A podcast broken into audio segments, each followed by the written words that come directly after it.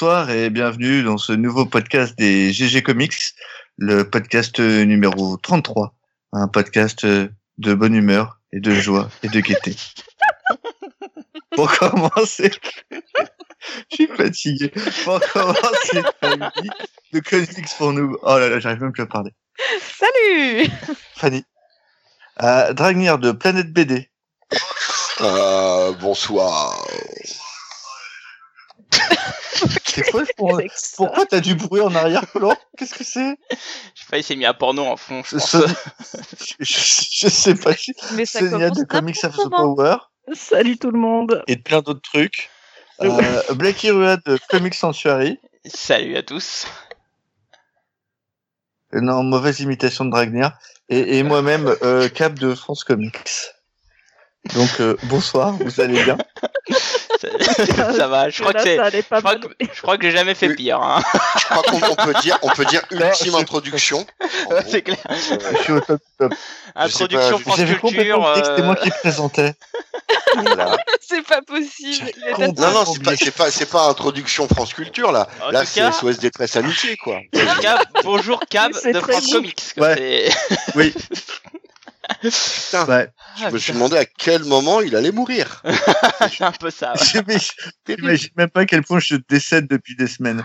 Euh, bon, euh, trêve de bêtises. Euh, vous allez tous bien Ça va. Eh bien, Très Écoute, fatigué. bah, ouais, ouais, ouais, ouais. J'adore les J'ai commencé le boulot à 6h30. Je veux dire, je suis KO. oh, pauvre Oh, petit ça va. Oh, Pour une fois que tu bosses. Ça, ça va pas, Arrive. je bosse, c'est clair, je l'ai dit pareil. Ah oui. le- Vous êtes vraiment Euh, Trop facile, hein. Trop facile. Mais non, mais attends, le mec il passe son temps en voyage, et un jour il est ici, un jour il est, puis il va nous faire croire qu'il travaille tout le temps. Ah, eh, je te rappelle qu'il revient d'Angoulême, le mec il était en vacances oui. la semaine dernière, ça va, il peut Mais oui, attends. Juste Moi, mes dernières vacances, c'est en 82, ok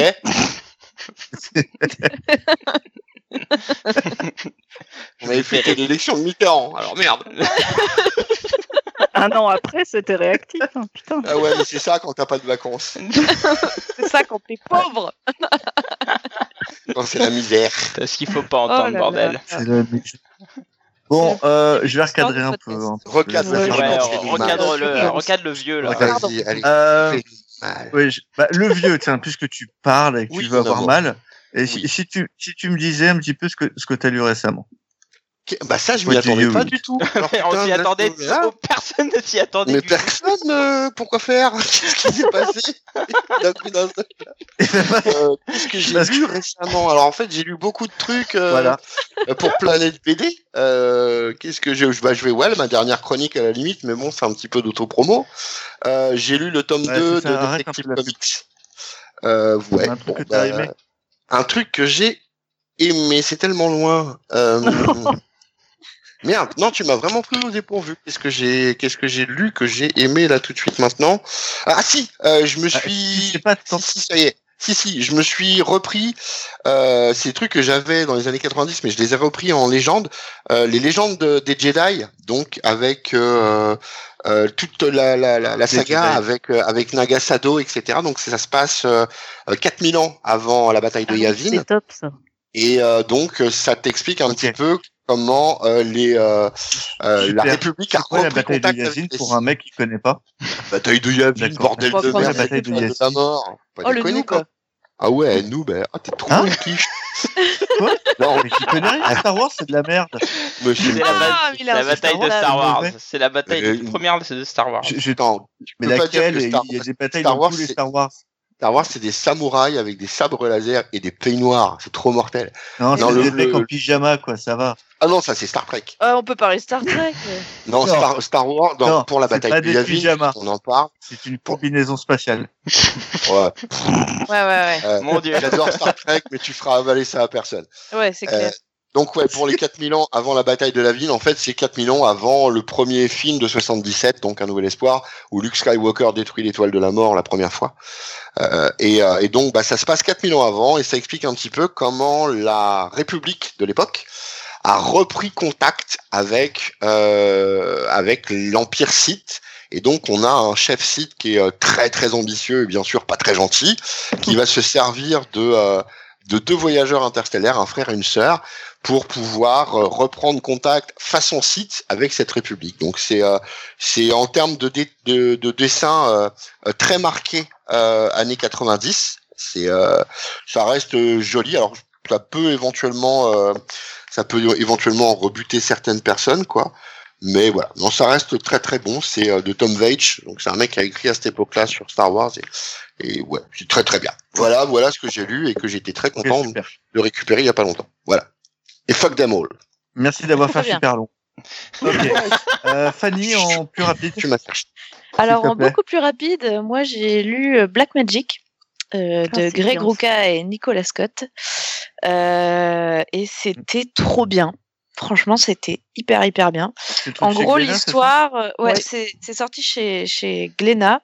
En gros, l'histoire en deux mots, c'est euh, donc euh, je sais plus son prénom, Rowan, Rowan Black, euh, c'est l'héroïne.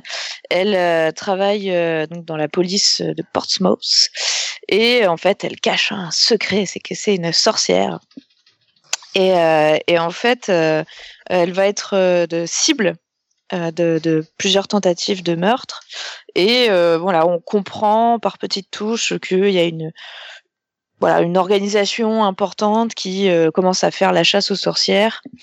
Euh, et c'est vraiment un récit que j'ai adoré parce que tout se dévoile par toutes petites touches, par des détails qu'on pourrait louper si on lit un peu rapidement. Euh, le, le background de, de ces sorcières se dévoile au détour d'une conversation sans avoir besoin d'en faire des tonnes. Euh, en termes d'histoire, c'est vraiment très bien écrit. Et alors visuellement, mais oh là là, mais quelle claque Nicolas Scott, elle est. Nicolas. Oh là là. Voilà, c'est ma, c'est nouvelle idole, quoi, tout simplement. Ouais. Mm. C'est en, noir et blanc en fait, et enfin en niveau de gris plus précisément. Mm. Mm. Et euh, quand il y a de la magie en fait euh, qui, qui se passe, eh ben, il y a de la couleur qui sort, c'est sublime. Voilà, tout simplement. C'est magnifique, lisez-le. Tout à fait. Voilà. C'est tout pour moi. Super. Merci Fanny. Euh, poulet. Alors euh, le Poulet il euh, pourquoi lentille Poulet poulet patate douce, je préfère. Alors euh, moi j'ai relu euh, l'intégrale de Planet Hulk là édi- édité en deluxe chez Panini Comics. Alors euh, très rapidement, hein, Planet Hulk, euh, c'est le vrai récit de Planet Hulk, et c'est pas cette daubasse qu'on a eu au cinéma.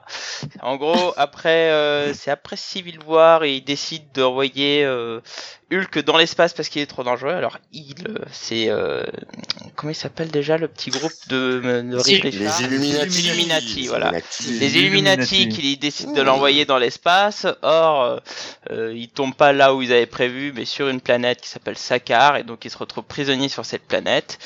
Et, euh, et donc Planet Hulk, c'est toute l'histoire de Hulk euh, qui se réveille tel le, le film Gladiator, à lever une révolte et à, Voilà. et à se rebeller. Et c'est un récit extraordinaire. euh, C'est Ouais. c'est ce qu'il faut lire. C'est pas regarder l'autre shot de Thor 3. Et en plus, c'est super beau parce que c'est dessiné par Carlos Pagulayan. C'est un super artiste. Donc vraiment, jetez-vous dessus. C'est de la bombe et c'est peut-être pour moi le meilleur récit de Hulk. Voilà. Ouais, c'est juste John Carter avec, avec Hulk dans le rôle titre, c'est tout. Ouais, Voilà. aussi, aussi, ça marche aussi. Wally, Wally. Ok. Bon, super. Merci. C'était court. Sonia. Alors moi j'ai aimé plein de choses comme d'habitude parce que j'aime trop de choses donc euh, je rejoins Fanny sur euh, Black. Magic et je conseille chez Glénat aussi les deux tomes de Lady Killer qui pour moi est un très Ah très ouais. bon titre. Euh, donc en fait c'est l'histoire de Josie, ça se passe dans les années 50 je crois en Floride. Euh, alors non elle déménage en Floride dans le tome 2 mais vous verrez pourquoi. Et en fait, c'est la femme au foyer idéale, euh, bon, euh, un peu le look de, de Jackie Kennedy, euh, de une espèce de Blanche Neige parfaite, avec un mari parfait, une famille parfaite, tout se passe bien, etc. Mais en fait, euh, cette femme au foyer parfaite, qui fait très bien à manger, qui s'occupe très bien de son mari et ses enfants, est en fait une tueuse à gages. Euh, donc qui se déchaîne en trucidant des gens, vous verrez de, de façon euh, les plus gore possible. Et euh, le tome 1 était déjà vraiment un petit bijou parce qu'en fait, bon, c'est vraiment toute la critique de cette société euh, de la femme au foyer qui n'a pour idéal que le bonheur des autres et qui en fait, eh bien, est un peu pleine de comment dire, de surprise. Euh, et le tome 2 continue vraiment sur la lancée, donc c'est pas un truc où on est bluffé par le tome 1 et après bon ça retombe et c'est tout aussi bon. Donc je vous conseille les aventures de ce personnage. J'ai beaucoup beaucoup ri pour ma part euh, et c'est à la fois très gore et très subtilement écrit, je trouve. Voilà. Et c'est Joel Jones qui est. et euh, c'est juste Joel du, Jones. euh, Merci. Euh, non, non, juste- c'est non, Joel Jones. C'est pas Ah, si, c'est Joel Jones, oui, pardon. Ouais, c'est ça. si, si, c'est ça. Qui est euh, Ouais. juste une narratrice hors pair. Ouais, c'est énorme. Enfin, Parfait. voilà. Super. Merci et toi, beaucoup, mon Sonia. petit cab Euh, absolument rien. Euh, j'ai rien qui, Oh, le connard qui, qui soit digne d'intérêt. Oh, le du coup, Connard passons à la suite. C'est Euh, beau quand même. le podcast que nous avons ce soir est sur la fantasy, la fantasy dans les comics. Et donc, du coup, on va commencer par une petite définition. Euh, Black, si tu veux bien nous donner la définition, s'il te plaît. Tout à fait, euh, mon cher euh, ami Cab. Euh, je vais faire très simple. Je vais prendre la définition qu'il y a dans Wikipédia parce que je pense qu'on est tous tombés d'accord avec cette définition-là. Donc, la fantasy est un genre littéraire présentant un ou plusieurs éléments surnaturels qui relèvent souvent du mythe et qui sont souvent incarnés par l'irruption ou l'utilisation de la magie. Alors il faut savoir que quand on a préparé ce podcast avec euh, avec les GG, on a eu beaucoup de débats à ce sujet-là, mais la suite est très importante. La fantaisie fait partie des littératures de l'imaginaire. Dans la fantaisie, comme dans le merveilleux, le surnaturel est généralement accepté, voire utilisé pour définir les règles d'un monde imaginaire et n'est pas nécessairement objet de doute ou de peur. Cela distingue la fantaisie du fantastique, où le surnaturel fait intrusion dans les règles du monde habituel, et de l'horreur, où il suscite peur et angoisse. Voilà. C'est tout pour moi. Je m'en vais. Très bien. si seulement, Oh si là seulement. Oh, Bien. putain. Il est mignon. Alors, ce qui est Alors. important hein, dans, dans cette définition, La- c'est vraiment la différence qu'il y a entre la fantaisie et le fantastique. Ça, ça a été, euh, euh, c'était ça qui a été un grand nombre de débats chez nous. Hein. Et vraiment, dans la fantaisie, il faut bien garder en tête qu'on est dans un monde où la magie, etc., est acceptée. Ceci étant, je vais pas refaire un deuxième débat. mais la- euh, quelle est la différence entre la magie et le merveilleux? Mais bon, bref, passons. Ceci est un autre La magie, et le mer- mais la magie fait partie du merveilleux. Oui. Ouais. Sauf que Ceci est un autre débat. voilà. Le, le- le débat principal, euh, c'est de savoir donc la place de la fantasy dans les comics. Mhm. Euh, pour ça, on a décidé de faire euh, le pré-année 80. Et, et donc pour ça, place à, à un de nos historiens, un monsieur à la langue bien pendue, à l'anus bien éclaté aussi. Oh non. C'est vrai. Sonia, si, si. Sonia. Bon, je peux pas dire le Ah. contraire. Foutez la paix à non. mon anus, s'il vous plaît, merci. Ah, c'est moche ce que tu viens de faire, Blacky. C'est moche. C'est vrai J'aurais que, jamais osé. au-delà du fait que ce soit notoirement odorant, c'est pas très joli. J'assume pour la langue, mais foutez la paix à mon anus. Fais attention. Ok, allez, allons-y, parce que j'ai quand même pas que ça à foutre.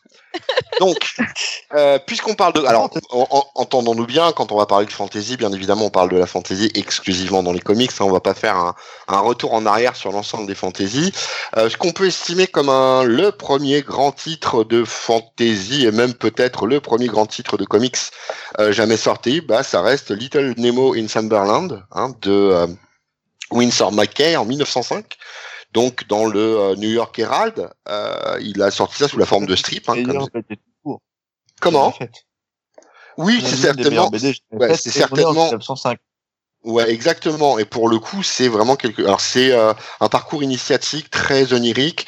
Donc c'est euh, donc un, petit garçon euh, timide euh, qui bah, reçoit une nuit un appel du roi d'un monde qui s'appelle le, le monde s'appelle Sunderland. Donc c'est le, roi s'appelle Morphée qui l'invite dans son royaume. pour lui présenter sa fille, sa princesse, et bien entendu, chaque nuit, lorsqu'il va s'endormir, il va aller au travers de ce monde de rêve. Super onirique, super joli. Les dessins, bon évidemment, c'est des dessins du, euh, du début du XXe siècle, mais ça reste super beau. C'est un récit vraiment qui est construit autour de l'initiation d'un- jeune garçon, d'un- enfin d'un enfant quoi en fait, et de sa rencontre avec le monde. C'est c'est juste un chef-d'œuvre. Simplement, c'est ce qu'on peut appeler hum, véritablement une œuvre d'art, clairement. Mais, mais d'ailleurs, tu, on regarde encore aujourd'hui les, les planches de animaux qu'on peut trouver sur le net, c'est incroyablement beau. Hein. C'est Ah oui, magnifique. C'est magnifique. magnifique. quoi. Non, mais C'est- c'est c'est magnifique. Rien que rien que son lit avec des vrai grandes jambes et tout. Enfin, c'est c'est euh, d'ailleurs alors bon pour en termes de narration, c'est hallucinant. le- le ça a été une des, une des grandes inspirations. Alors là, c'est très franco-français pour euh, bon pour franco-français des années 60 pour la fameuse émission euh, Bonne nuit les petits avec Nounours, etc. Oui, Ça a été une des principales inspirations pour cette émission et ce show-là. hein. Euh, donc euh, c'est quelque chose qui a été créé en 1905 et encore dans les années 60 et 50, on appliquait ça et on euh, limite on l'adaptait. on l'adaptait pour un show télé. Alors de là à dire que c'est la première adaptation d'un comics, je veux pas aller jusque là, mais euh, mais ouais, c'est une œuvre, vraiment une œuvre majeure, majeure, d'exception. Euh, et c'est le, le- le- vraiment le, le, le tout début, le tout début de euh, du, du, du comics. début des comics. Ouais, ouais. Déjà, c'est le tout début des comics, d'une part, mais Oui. aussi du comics de fantasy à plus forte raison. Voilà, voilà. On voilà. enchaîne ensuite avec. euh, je- faut voir que la fantasy euh, fait partie d'un des courants majeurs dès le début des, des comics. quoi. C'est surtout ça qu'il faut. Ouais, clairement. Bah après, alors faut pas, se- faut pas se leurrer non plus. Euh, à l'époque, euh, donc dans, dans au début du XXe siècle, fin du XIXe, euh, les récits comme ça de fantasy, de fantastique et de SF, ils ont carrément le vent en poupe hein, pour le coup. Hein, depuis. euh, C'est l'époque, c'est l'époque de, de Poe, c'est l'époque Voilà, c'est de Lovecraft, c'est l'époque euh, de Shelley, c'est l'époque de, euh, de, de, de Bram de Stoker. Stoker. Mm, mm. Enfin voilà, on, on a, on a vraiment c'est dans quelque l'air chose du temps, ouais. qu'on voit de euh, Ray Edgar Burroughs. Alors lui, c'est un homme qu'il faudra surtout pas oublier parce que sa contribution elle est vraiment majeure entre SF justement et science-fiction. Lui fait la parfaite transition avec euh, son personnage de John Carter. Euh, puis bon, c'est aussi le papa de Tarzan, donc, dont on sait que des fois ça frise avec justement le, le fantastique. Oui. Donc ouais, il y a un apport majeur au début du XXe siècle vraiment, euh, qui va se poursuivre jusque grossièrement, en- en- je parle vraiment au niveau de la fantaisie, qui va se poursuivre jusque dans les années 30. Après, il y a un petit ralentissement quand même, faut dire ce qui est. Mais bon, Bon, avant le ralentissement, euh, un des genres de la fantasy qui, enfin, un des sous-genres de la fantasy qu'on qu'on va, dont on va reparler très souvent, ça va être euh, l'heroic fantasy et, notamment euh, donc l'ajout de- d'un côté médiéval. Et euh, avec les Nemo, on a aussi non pas le biscuit chocolaté, mais Prince Vaillant. ouais. C'est Ah, ah, t'as c'est pas, osé c'est pas le prince de Lu Ah, j'ai osé. Ah, il a osé, oh la vache. Putain, il Ah, est je- fort quand même. Ah, mais je suis chaud Alors. comme la braise. Ah, Il est chaud sur les le transitions. Ça s'est pas mais vu au un truc début, hein. Ah, c'est-. Ouais, c'est assez Non, au intellectuel. début, T'inquiète on, on, on, croyait vraiment. euh, au début c'est dur, mais après il est lancé, il y va quoi. C'est un diesel, c'est un clair. diesel le machin, c'est un diesel. Ouais, donc Prince Vaillant, allez parle, qui c'est qu'on parle? Bah, Vas-y. Bah, c'est Fanny. Oh merde, oh, tu l'as pris au Euh, dépourvu. oui, bah donc non, parce qu'en fait j'ai jamais lu. Donc euh, prends pas les gens au dépourvu comme ça. Non, non, mais va- vas-y, Ok, euh, là, c'est la partie de Ragnir, là. C'est Foster, euh, l'auteur, c'est Harold Foster. Euh, l'auteur, Harold Foster, qui est Mhm. un des mecs qui fait les plus magnifiques architectures au monde. Je veux dire, même à l'heure actuelle, faut vraiment, vraiment, quand le mec habille un plan, euh, fait une cour intérieure d'un château ou, euh, ou même une forêt, il n'y a pas grand monde, même encore à l'heure actuelle, qui arrive à la, à la cheville, très honnêtement. Bah, Et puis, en plus de ça- hein, c'est un, c'est un- Ah, extrêmement réaliste, ouais, tout à fait. hyper détaillé, c'est vrai. que- détaillé à mort et très très beau quoi. C'est euh, c'est un des mecs qui va lancer euh, euh, des, des, des, des, des, des carrières, enfin des envies de carrière, hein, puisque des, clairement hein, des mecs comme comme comment euh, Buscema, euh, Mm. des, des, des, des gens comme euh, euh, merde, honte à moi le, le créateur de Flash Gordon, Alex Raymond, euh, se sont clairement et dé- déterminés comme héritiers euh, de, de, de Foster quoi. Donc le Prince Vaillant euh, qui de mémoire sort fin des années 30, je voudrais pas dire une connerie, c'est euh, 36 37 un truc dans, dans ce goût-là. Euh, donc le, le prince Vaillant euh, est un jeune euh, prince donc de du qui, qui vit au temps d'Arthur, enfin durant le, le le comment le, la geste d'Arthur et qui va euh, vivre toute une série d'aventures dans ce monde-là. Donc il est euh, lui à la base il est prince de, de Tulé, donc c'est un, un, un- prince nordique. Et donc, il vit, un, il vit des aventures dans un monde très euh, bah, chevaleresque d'une part, bien sûr, mais très euh, roman de la table ronde, en fait, hein, pour le coup. hein. Euh, donc, euh, c'est euh, Bah, hyper créatif. C'est ouais, vas-y, vas-y. C'est arthurien, quoi. Enfin, Alors oui et non, oui et non, parce qu'il emprunte les codes euh, euh, de, du roman de la table ronde, mais il s'en extrait un petit peu parce que bah on a quand même un, apport de, des mythologies nordiques qui vient se, euh, se fixer à ça aussi quoi. C'est pas exclusivement du celtique. Quand on quand on parle de du roman de des romans concernant le, roi Arthur, c'est très souvent axé très celte en fait, hein, très celtique. Euh, là, on a des apports clairement nordiques, clairement liés à la mythologie scandinave. Bon, alors après, c'est euh, à l'image de l'époque, hein, c'est très gentil, c'est de la romance, euh, il y a de la romance amoureuse euh, très platonique, très euh. Et, le prince vaillant peut paraître sous bien des aspects assez gnangnang, mais euh, on a un vrai apport pour le coup de euh, en termes de fantaisie et, euh, et c'était bah, une véritable euh, nouveauté à l'époque hein, pour le coup. Le prince vaillant et d'ailleurs pour ceux que ça intéresse, la lecture, contrairement à certaines BD qui ont peut-être mal vieilli, hein, qui datent des années 30, euh, 37 me dit-on, eh bien euh, la, la lecture de Prince Vaillant, même actuellement, est toujours agréable en fait. Voilà, donc euh, lui aussi, là, il a, il a, il a pas mal, euh, il a pas mal inspiré, hein, parce que bah voilà, des trucs comme Torgal, etc. C'est, euh, je dis pas que c'est du Prince Vaillant, mais bon, on sent bien que euh, il a reluqué par là, quoi, en fait. Ouais, enfin moi, Voilà Prince pour Vaillant, quand, quand je suis tombé dessus, quand j'étais petit, un peu là, j'ai, enfin, je trouve que c'est, euh, c'est de la BD d'époque, quoi. Hein. Euh, Alors, j'ai envie de dire Ah. que vu que t'es un grand con Ah, maintenant, c'est peut-être la colo en un fait qui fait euh, que Ouais, ouais, c'était très plaqué. c'est C'était, hyper euh, coloré, c'est ça qui- voilà. qui fait peut-être un petit peu vieillot maintenant. Par contre, si tu regardes le trait, euh, Non, non, non, non, non, je parle pas, je parle pas de visuellement, je parle vraiment dans, dans Au le niveau récit scénaristique. et, Ah. et, euh, et dans la Ça narration, dépend- quoi. Ça, ça ça un dépend peu ce que tu prends. Ça, Ça dépend ce que que tu ça prends. Ça dépend ce que tu prends. Si tu prends euh, les vrais, les récits strips que- qui étaient euh, qui étaient pondus à l'époque, vraiment pondus pour ça, euh, tu sens bien que c'est euh, très épisodique, très euh, et que son intrigue, il a pas beaucoup de temps pour la placer et euh, et c'est pas super simple. Mais sur des travaux peut-être un petit peu plus complets plus tard, dans les années, euh, allez, fin des années 40, début des années 50. euh, bah c'est plus étayé, c'est plus construit, c'est euh, mais bon après je oui on va pas mentir hein, si euh, si aujourd'hui on, on lit euh, quelque chose du Golden Age, bon bah faut partir du principe que c'est du Golden Age quoi. hein, C'est Mhm. et voilà. hein, faut pas. mais c'est valable pour à peu près tout. Hein. Si Oui, tu lis bah les oui, premiers clairement. Superman, bon, c'est Mais mais aussi. pour moi justement, enfin en, en tant que vraiment amateur de comics, c'est le genre de truc que- non qui a pas si mal vieilli que ça au regard d'autres productions de la même époque. Voilà.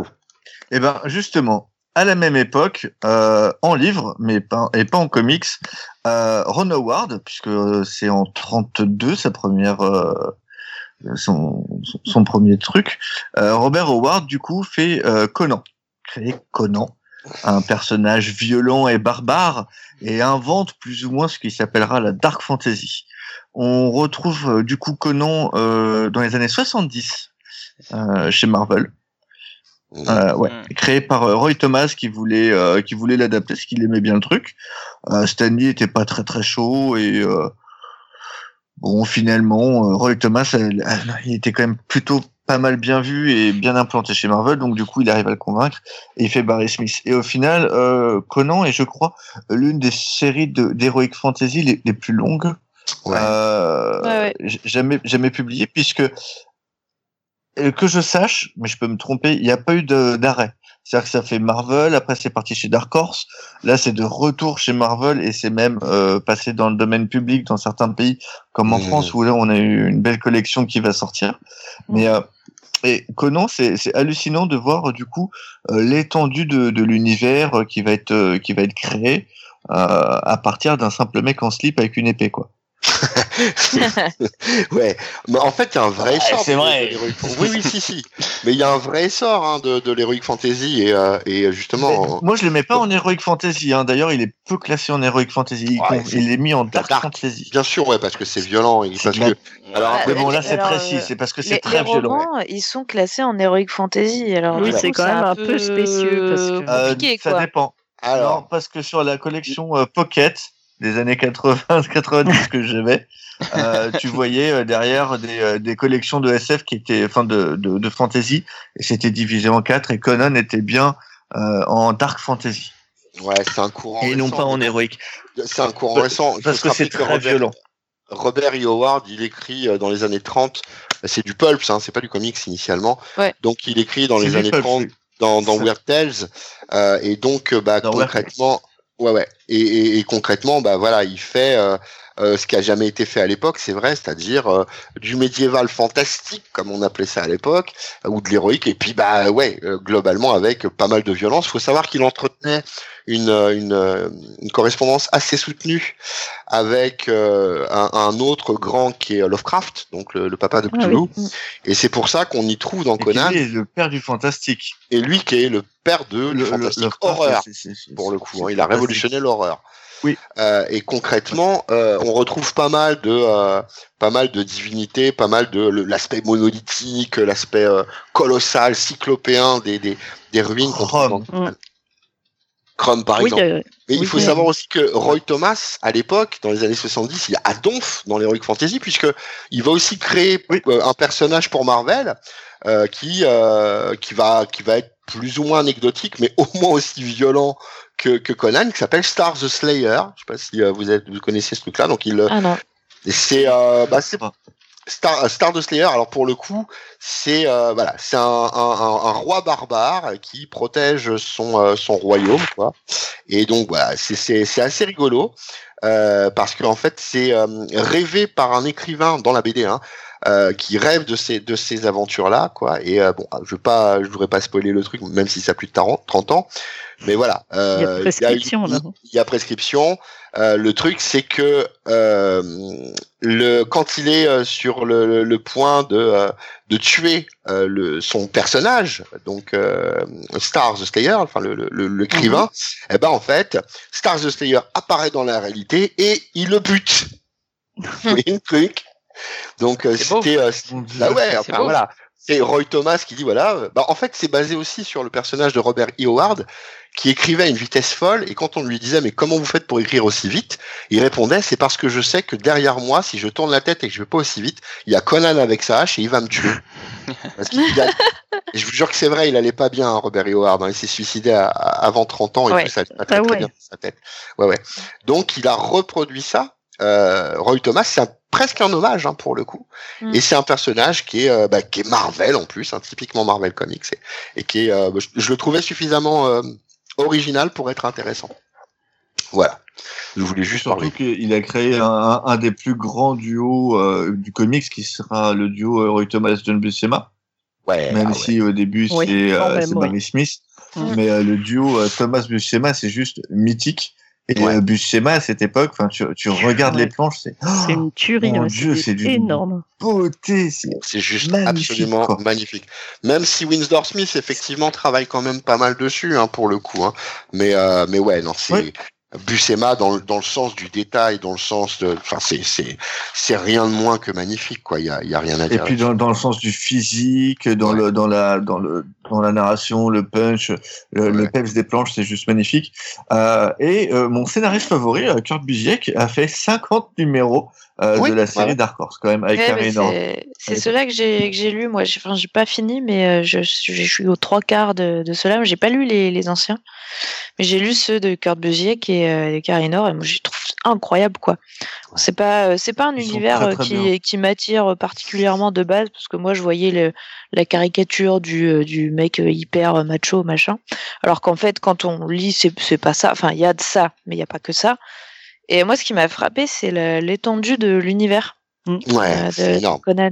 C'est assez dingue parce que c'est pas ce qu'on. Je trouve que moi on a déjà parlé et c'est pas ce qu'on met en avant forcément Ouais. euh, dans vrai. le personnage. Mais Mm, plus mm, en mm, avant le côté oui, euh, euh, enfin voilà tout ce côté un peu baston, bourrin. un peu, enfin, Mm. voilà bourrin en fait, qui euh, bon peut être cool. Moi c'est pas mon délire, mais après tout why not? Arrête. Oh. Enfin. Et euh, mais mais ouais, moi c'est vraiment ça euh, qui qui m'a accroché quoi. C'est c'est tout le côté euh, son grand-père qui lui raconte euh, Mm. toutes toutes ses campagnes et puis qui lui parle de monde lointain et tout ça et Ouais. et c'est tu tu te dis mais il y a tellement de c'est vaste quoi. C'est hyper intéressant. Ah, En plus, il y a- des personnages assez mythiques hein, qui sont issus Il y a de, des de Conan, spin-offs hein. avec Red de et Red compagnie. Sonja, Ouais, voilà. Sonia, yes. Excellent perso. Bon, à Paris bien plus tard, hein, en, Ouais. 73 en plus, la meilleure Ouais. année du siècle, pour ne pas le Ah dire. bah en plus, il n'y a, pas- il y a pas de secret, il n'y a pas de mystère. hein. Ouais, Tout- voilà, tout c'est se ça. joint. Mais, mais ouais, du coup, même les personnages issus de cet univers-là sont super intéressants et se, enfin, arrivent à justement se détacher du personnage principal qui est Conan et c'est chouette. Ça. Et même un peu plus tard, sur les écrits un peu plus tardifs, euh, on a euh, des, des personnages comme Trocero euh, en Aquilonie, où, où on voit que ça a été travaillé, ça a été pensé. Enfin, les mecs comme Prospero, comme Constantinus, etc. C'est des, vraiment des personnages, alors qui sont assez stéréotypés, il faut dire ce qu'il y a, quoi. Oui. Mais Ah qui bah, sont peu, ouais. vraiment, vraiment intéressants. ouais. Après, l'âge iborien, je rejoins Fanny. Hein. C'est un putain de truc et qui a pour le coup été surtout développé par Roy Thomas, hein. parce que euh, Robert E. Howard, alors oui, il a fait des cartes, etc., etc. Mais concrètement, euh, les cultes, les applications des cultes, le, euh, les schémites, etc., etc. L'importance que va prendre certaines nations que vont prendre certaines nations comme l'Aquilonie, etc. C'est ça vient plutôt euh, euh, ça vient plutôt de, de, de, de Roy Thomas quoi. D'accord. D'ailleurs. Red Sonja, Red Sonja, puisqu'on en parle, c'est un c'est- personnage qui est inspiré par Robert E. Howard et en fait euh, qui, qui était dans une nouvelle qui se passait euh, euh, de mémoire pendant les condottières. Enfin, c'est euh, un personnage féminin euh, qui est plutôt issu de la Renaissance, etc. Dans les dans les livres, dans les nouvelles de de, de Robert E. Howard et qui est transformée en euh, guerrière barbare telle qu'on la connaît en, béni- en bikini en métal par Thomas. D'accord. Fou ça. bikini en métal, c'est badass parce qu'il faut pouvoir le porter quand même. Ouais, Ouais, faut y ouais, aller, ouais. hein. Puis alors je vais dire, je me suis toujours demandé un truc, c'est parce que comme c'est des petites écailles, je me demande si la toison pubienne elle se prend pas dedans. Ça restera un mystère. C'est- Il y a, il y a un Et- petit bout de tissu. Euh, Ah ouais, non mais le système d'épilation il y a- C'est moche. Ok. Sur ça, euh, on, on va passer à la deuxième grande série d'Heroic Fantasy euh, qui est toujours euh, en cours. Attends, alors, ju- juste un petit truc là, parce que hum, on parle des années 70, mais il y a aussi euh, une figure entre guillemets iconique euh, qui a été faite dans les années 70, là, 69, hein, pour être plus précis, c'est Vampirella. On parlait de Dark, Fan- Ah oui. Fantasy, euh, c'est vrai qu'il y a Vampirella euh, qui, a, qui a émergé euh, d'Ackerman. Hein. C'était dans, je crois que c'est dans, c'est dans les Creepy, non? Ça doit être ça. Attends, il faut que je regarde. C'est dans, non, c'était dans Vampirella, tout simplement. Et, magnifique. euh, Vampirella, ouais. et voilà, donc Vampirella, c'était, c'est une vampire euh, alien, il me semble, hein, Vampirella. Alien. À la, à la base, ouais, elle vient d'une planète peuplée de vampires. C'est bien ça. Et euh, puis bon, je- ça m'a jamais intéressé, mais bon, c'est quand même une figure qu'on voit de temps en temps par là. Mais, mais Ouais. bon, là, Bah, pourtant, les, les- les plus grands, ils sont allés. Hein. Ouais, Ouais, ouais, visuel- Euh, t'as visuellement, mais après, ça Morrison, m'a jamais vraiment intéressé. euh, termes de L'autre fumier de machiste selon certains journalistes de Corben. Qui a fait Ah, bah, oui, oui, c'est vrai. Euh, t'as Joe Jusco qui l'a peinte pendant des Ouais. années, c'est juste magnifique.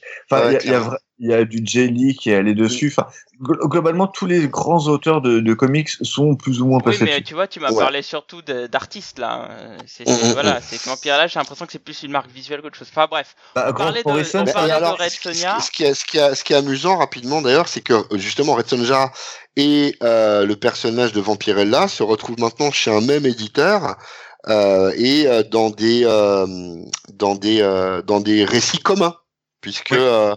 Euh, euh, les, euh, dans le, le bouquin là, Legendary qui, qui paraît en France chez Grave Zeppelin, on a du euh, Vampirella et du Red Sonja Tout pour à le fait, coup. tout à fait.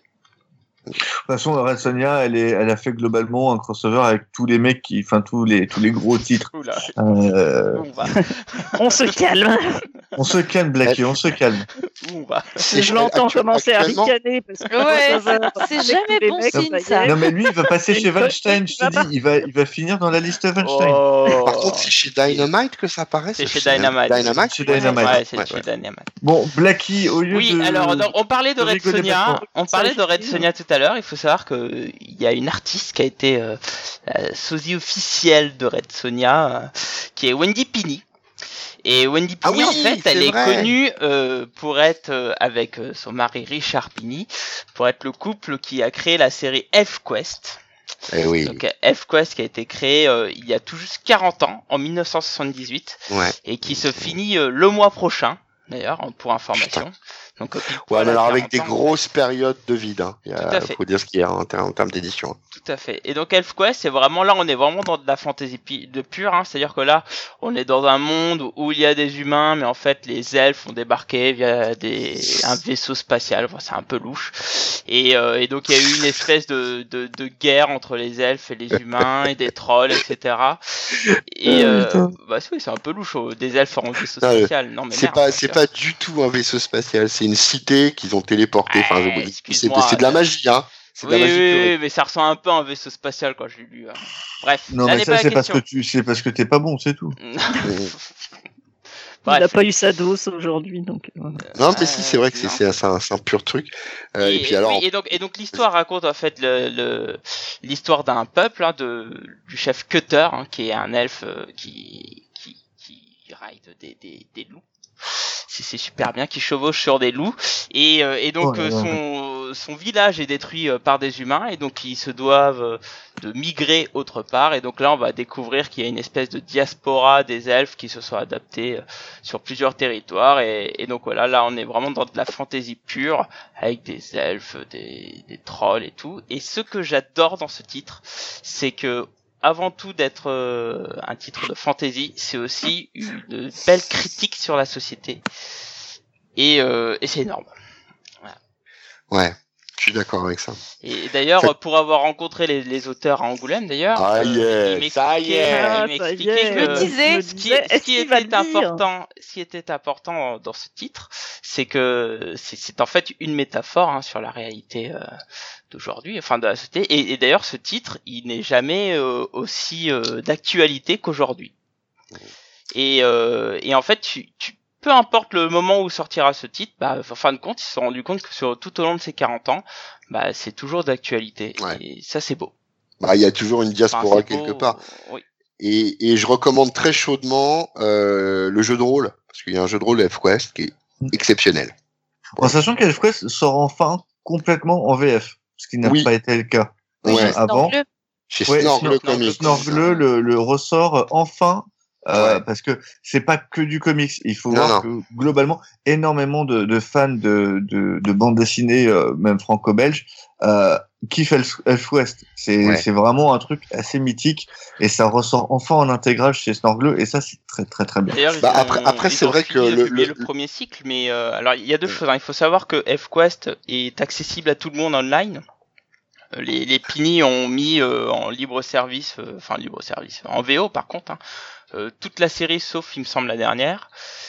Et euh, donc d'une part, si vous voulez les lire, vous pouvez les lire à tout moment. Et effectivement, si vous voulez les découvrir en français, on peut les avoir sur euh, chez Snorgle Comics dans des super éditions. Mm, mm. euh, c'est- Très belle génial. édition, ouais, c'est Ouais, c'est beau beau. boulot, ouais. C'est beau, oui. Vraiment, il travaille bien, il n'y a rien à dire. Et, et Alors, en vraiment, cette œuvre, ce qui m'intéresse, enfin, je veux faire un focus dessus, enfin, je fais une petite euh, pastille dessus, c'est que elle représente un peu tout ce que j'aime vraiment dans la fantasy, c'est-à-dire que certes, on a de- du surnaturel, de, du mer- de la merveille et tout, mais ça, ça force surtout à réfléchir sur ce qu'on a aujourd'hui euh, dans nos sociétés et tout, et c'est ce qui fait pour moi les, les grandes œuvres en fait. C'est, souvent ça, hein, de toute façon, hein, Tout le- la fantaisie ou la SF, Bah la oui. bonne fantaisie ou la bonne ESF, C'est quelque prétexte. chose qui a, un, qui a un message sous-jacent, hein, obligatoirement. Euh, un autre, un autre qui avait un message à faire passer, c'était Steve Ditko, qui Mmh, euh, dans, dans les Oui. années 60 euh, euh, créé chez Marvel euh, Doctor Strange. Du coup, euh, So- Sonia a très envie de nous en parler, elle va le faire. Oui, c'est un perso que moi je trouve assez génial et surtout à cette époque-là où en fait on est dans un ben, dans une période un peu psychédélique et compagnie. D'ailleurs, il suffit de voir les planches de Ditko. euh, on se demande un peu ce qu'il a fumé à l'époque ou ce que les gens qui le lisaient plutôt euh, ont fumé. Et, et là, on est carrément dans de la magie pure, donc une autre euh, partie de la fantaisie finalement, puisqu'on a vu que c'était un domaine euh, très très large. Mais Euh, alors, Ouais, vas-y, vas-y. juste rapidement, en quoi Doctor Strange c'est de la fantasy. Pour moi, c'est du Eh ben, fantastique bonne au question, départ. parce que moi, on m'a mis ça dans la fantasy, mais moi, j'aurais mis ça dans le fantastique aussi. Parce Moi que aussi. Pour Blackie, ouais, dès que tu fous de la magie, ça y est, c'est de la fantasy. Mais, Mais moi, parce je- que ah, Bah, lui, c'est lui, il est sympa dans parce la que magie. moi, euh, je vous mais les rappelle que pour moi c'était de la fantastique, c'était du fantastique. Ah bah non, hein, c'était pour Dragnir. Alors, c'est Dragnir qui nous l'a collé en fantasy. Ouais. Donc, je, je veux bien en parler, mais pour moi, c'est clairement du fantastique. Mais, oui, parce voilà. que parce que tous les autres, à part euh, à part euh, Doctor Strange, ils ne, enfin, ils sont surpris par la magie, donc. Enfin, pour moi, c'est pas de la fantaisie. Enfin, voilà, c'est un peu. Bah, C'était un peu le débat qu'on avait eu un soir où tu n'étais pas là. Oui, oui. Euh, bah- Oh, ça va. Oh, Ah. prends ça dans ton pif C'est pas Cap D'abord, c'est de ma faute et toi, t'étais absente. Oui. Euh, donc voilà, est-ce que j'en parle ou est-ce que j'en parle pas? Est-ce que pour vous c'est de la fantaisie euh, ce, ce type qui a un accident et qui tout d'un coup euh, part euh, dans un monastère, euh, devenir un est- maître des arts mystiques et compagnie? Pour moi, tout est relatif parce qu'il va évoluer dans un monde où les super-héros sont acceptés comme tels quand même. Certes, Oui, mais au Même- départ, alors, et Pas euh, départ. par le commun des mortels, c'est-à-dire Bah, que dans euh, y a les, il y a les- à la même époque, il y a les Avengers déjà, il y a les Fantastiques déjà, il y a Spider-Man déjà. Le mec qui se balade entre euh, avec un costume rouge et bleu en tissant des toiles entre les buildings. Bon, je crois que les gens ils sont aptes à accepter un magicien, quoi, quand même. quoi. Tu vois ce que je veux dire? Ben, Euh, Il est pas, c'est pas dans un monde réel de chez réel dans lequel on incorpore de la Ah, magie. Tu vois, Ça, pour moi, pour, moi, ça, c'est ce dont, c'est pardon, c'est ce dont on parlait en, en off euh, juste avant le podcast. C'est-à-dire que je pense que DC comme Marvel, à leur début, c'est un univers fantastique, puisque euh, au début, quand tu vois Superman, bah t'as pas l'habitude de le voir, quoi. Pareil pour Mm. Batman, etc. Maintenant, euh, ils ont beau dire tout ce qu'on veut, euh, ils, ils ont habitué euh, leur euh, pas le public parce que pas nous, mais le, le public du comics, en gros le mec qui vit à Gotham, à Metropolis, etc. Il est habitué euh, Ah, comme si ça faisait voir. 30 ans, comme si ça faisait 30 ans qu'il voit un super héros. Ils ont beau dire que ça fait 5 ans, le public lui il est rodé, il est blasé, alors que même au bout de 5 ans il devrait encore être surpris. Et donc ils ont habitué et, euh, et maintenant pour moi c'est devenu un monde fantasy. Et donc Doctor Strange maintenant c'est de la fantasy, mais au départ Ah, je sais pas. Je sais pas, parce qu'il y a, il y a Thor quand même, qui a une représentation de mythologie, même à l'époque, Ouais. et qui précède, euh, qui précède euh, un personnage euh, comme le Docteur Strange.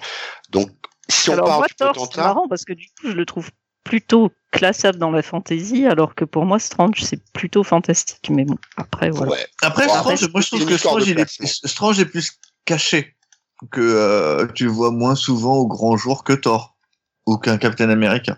Est c'est plus- vrai. Il ouais. est plus discret, peut-être, peut-être. Ouais. Il Bah, faut dire que son pyjama n'est pas le plus beau. Ah, ça. il a une cape mortelle. discute. hein. Ouais, il a une cape de la mort et tout. hein. Surtout dans les années tout cas, 60, elle est super Ah, rigide. ah, En tout cas, la, discussion est intéressante parce que bien qu'à l'époque on ait eu euh, d'autres choses comme Tomb of Dracula, il y a tous les War Tales et tout, on avait Oh, de la c'est plus tard, fantasy. ton Blood Dracula. Oui, C'est oui, fin des années 70, il me semble, c'est ça? Ouais, c'est Ouais, ça. c'est ouais. C'est Ouais, dix ans plus tard. Oui, c'est ça. Euh, Enfin, je veux dire, euh, c'est- notre discussion est intéressante parce que euh, dans, la- dans les années 70-80, on a, on a vraiment de l'essor et plein d'œuvres heroic fantasy qui, qui marquent encore aujourd'hui. Hein. Je veux dire, on parle de Little Nemo, on en a parlé tout à l'heure, Conan, Elfquest qui se finit euh, le, le mois prochain. Enfin, c'est énorme, quoi. Par contre, euh, quand on rentre après dans les années 80, là, euh, bah là, ça commence à être un peu triste. Et c'est marrant que tu parles du Doctor Strange et tout, parce que finalement, j'ai plutôt l'impression que dans ces années-là, la fantasy, elle, est, elle a plus été réappropriée du côté du mainstream plutôt que, euh, enfin, je parle bien dans les Ouais. débuts des années 80, plutôt dans le mainstream plutôt que dans les œuvres indées, quoi. Mais il faut voir que dans les années Oh. 70, quand tu regardes les auteurs que tu avais chez, euh, chez Marvel, les mecs, ils se, ils se faisaient des soirées sous acide en permanence Oui, pour, euh, pour, Ouais, pour écrire ouais. leurs trucs. Donc, Ça, ça tournait fort. Ça aide vachement, veux. Alors que dans les années 80, ces personnes-là sont parties. Et, et du coup, c'est devenu un peu plus sage. Non, mais Bon, après, ah, après, il y a un, il y a un bon, autre à- essor. avec modération, hein. Il y a, ouais, il y a un autre essor dans les années 80 bah, qui est un petit peu tiré en avant par Conan euh, à l'époque. Justement, il y a le film. Euh, et donc, euh, l'heroic fantasy, dark fantasy va avoir un petit regain d'intérêt qui, bizarrement, va prendre que très moyennement dans les comics. Hein. Euh, chez, c'est vrai que c'est mainstream. On peut citer chez, euh, chez DC Comics euh, Arak, euh, qui était, euh, alors c'était très particulier puisque Arak, c'est l'histoire d'un guerrier indien, euh, indien d'Amérique, hein, un Amérindien, Mhm. qui finit chez les Vikings. Vous voyez Ouh.